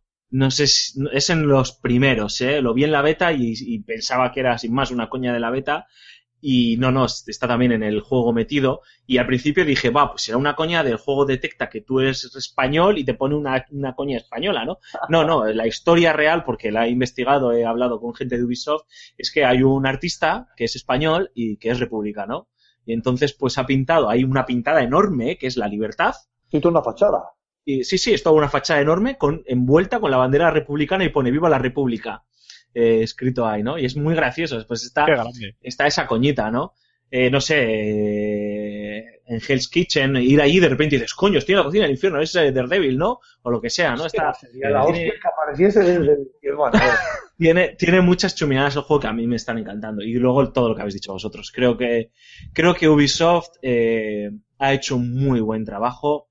Eh, puede recibir los palos que tiene que, que, reci- que recibir eh, con respecto al tema del downgrade que hemos comentado antes, pero creo que por lo demás nadie le puede reprochar nada porque aquí sí que hay auténtica pasión. Se ve que han mimado muchísimo a este producto, han dejado que creciese, que fuese algo diferente, no ha habido prisas por lanzarlo y yo creo que se, que se han coronado, que tienen entre las manos un, una nueva saga que si la saben cuidar y la saben explotar muy bien a futuro con añadidos que hemos comentado ahora y otros tantos que se nos pueden ocurrir, ojito porque, porque se viene algo muy, muy, muy, muy grande. O sea que, que yo por mi parte, como bien ha dicho Julen, un 9,5, la nota que sea, da igual, pero sobre todo recomendar total. Si te puedes permitir eh, comprarte un juego, yo creo que The Division tiene que estar en, tiene que estar en esa lista. vamos. Sí, porque además eh, horas le vas a sacar y ya si te coges el pase de temporada ni, ni te cuento, pero es que hay muchos pisos francos, muchas misiones secundarias, muchos eventos, hay juego de, de narices. Yo, Alfonso, solo quiero añadir, si me permites, una frase Sí, a lo sí. que acabas de decir y es eh, que mucho ojo con este de Division y con lo que ha hecho Ubisoft, porque creo que por fin ha conseguido esa mixtura, esa mezcolanza de, de dos géneros que no siempre han Sí, funcionado bien, como es el shooter y, y el juego de rol. Sabéis que yo no soy para nada rolero y Julen es testigo de los tiempos que soy capaz de llegar a perder en, la, en los pisos francos o en, la, o en el centro de operaciones eh, tuneando absolutamente todo lo que se me ocurre tunear y creo que puede ser el punto de inflexión. No sé si igual esto es muy grandilocuente por mi parte, pero podemos estar hablando incluso de un nuevo tipo de juego, ¿eh? de un nuevo género. Sandbox, roll, shooter, todo en uno, que veremos cómo, cómo evoluciona. Bueno, pues chavales, ahora sí llega el final. Vamos a hacer una breve pausa para coger aire y ahora tocará despedirse.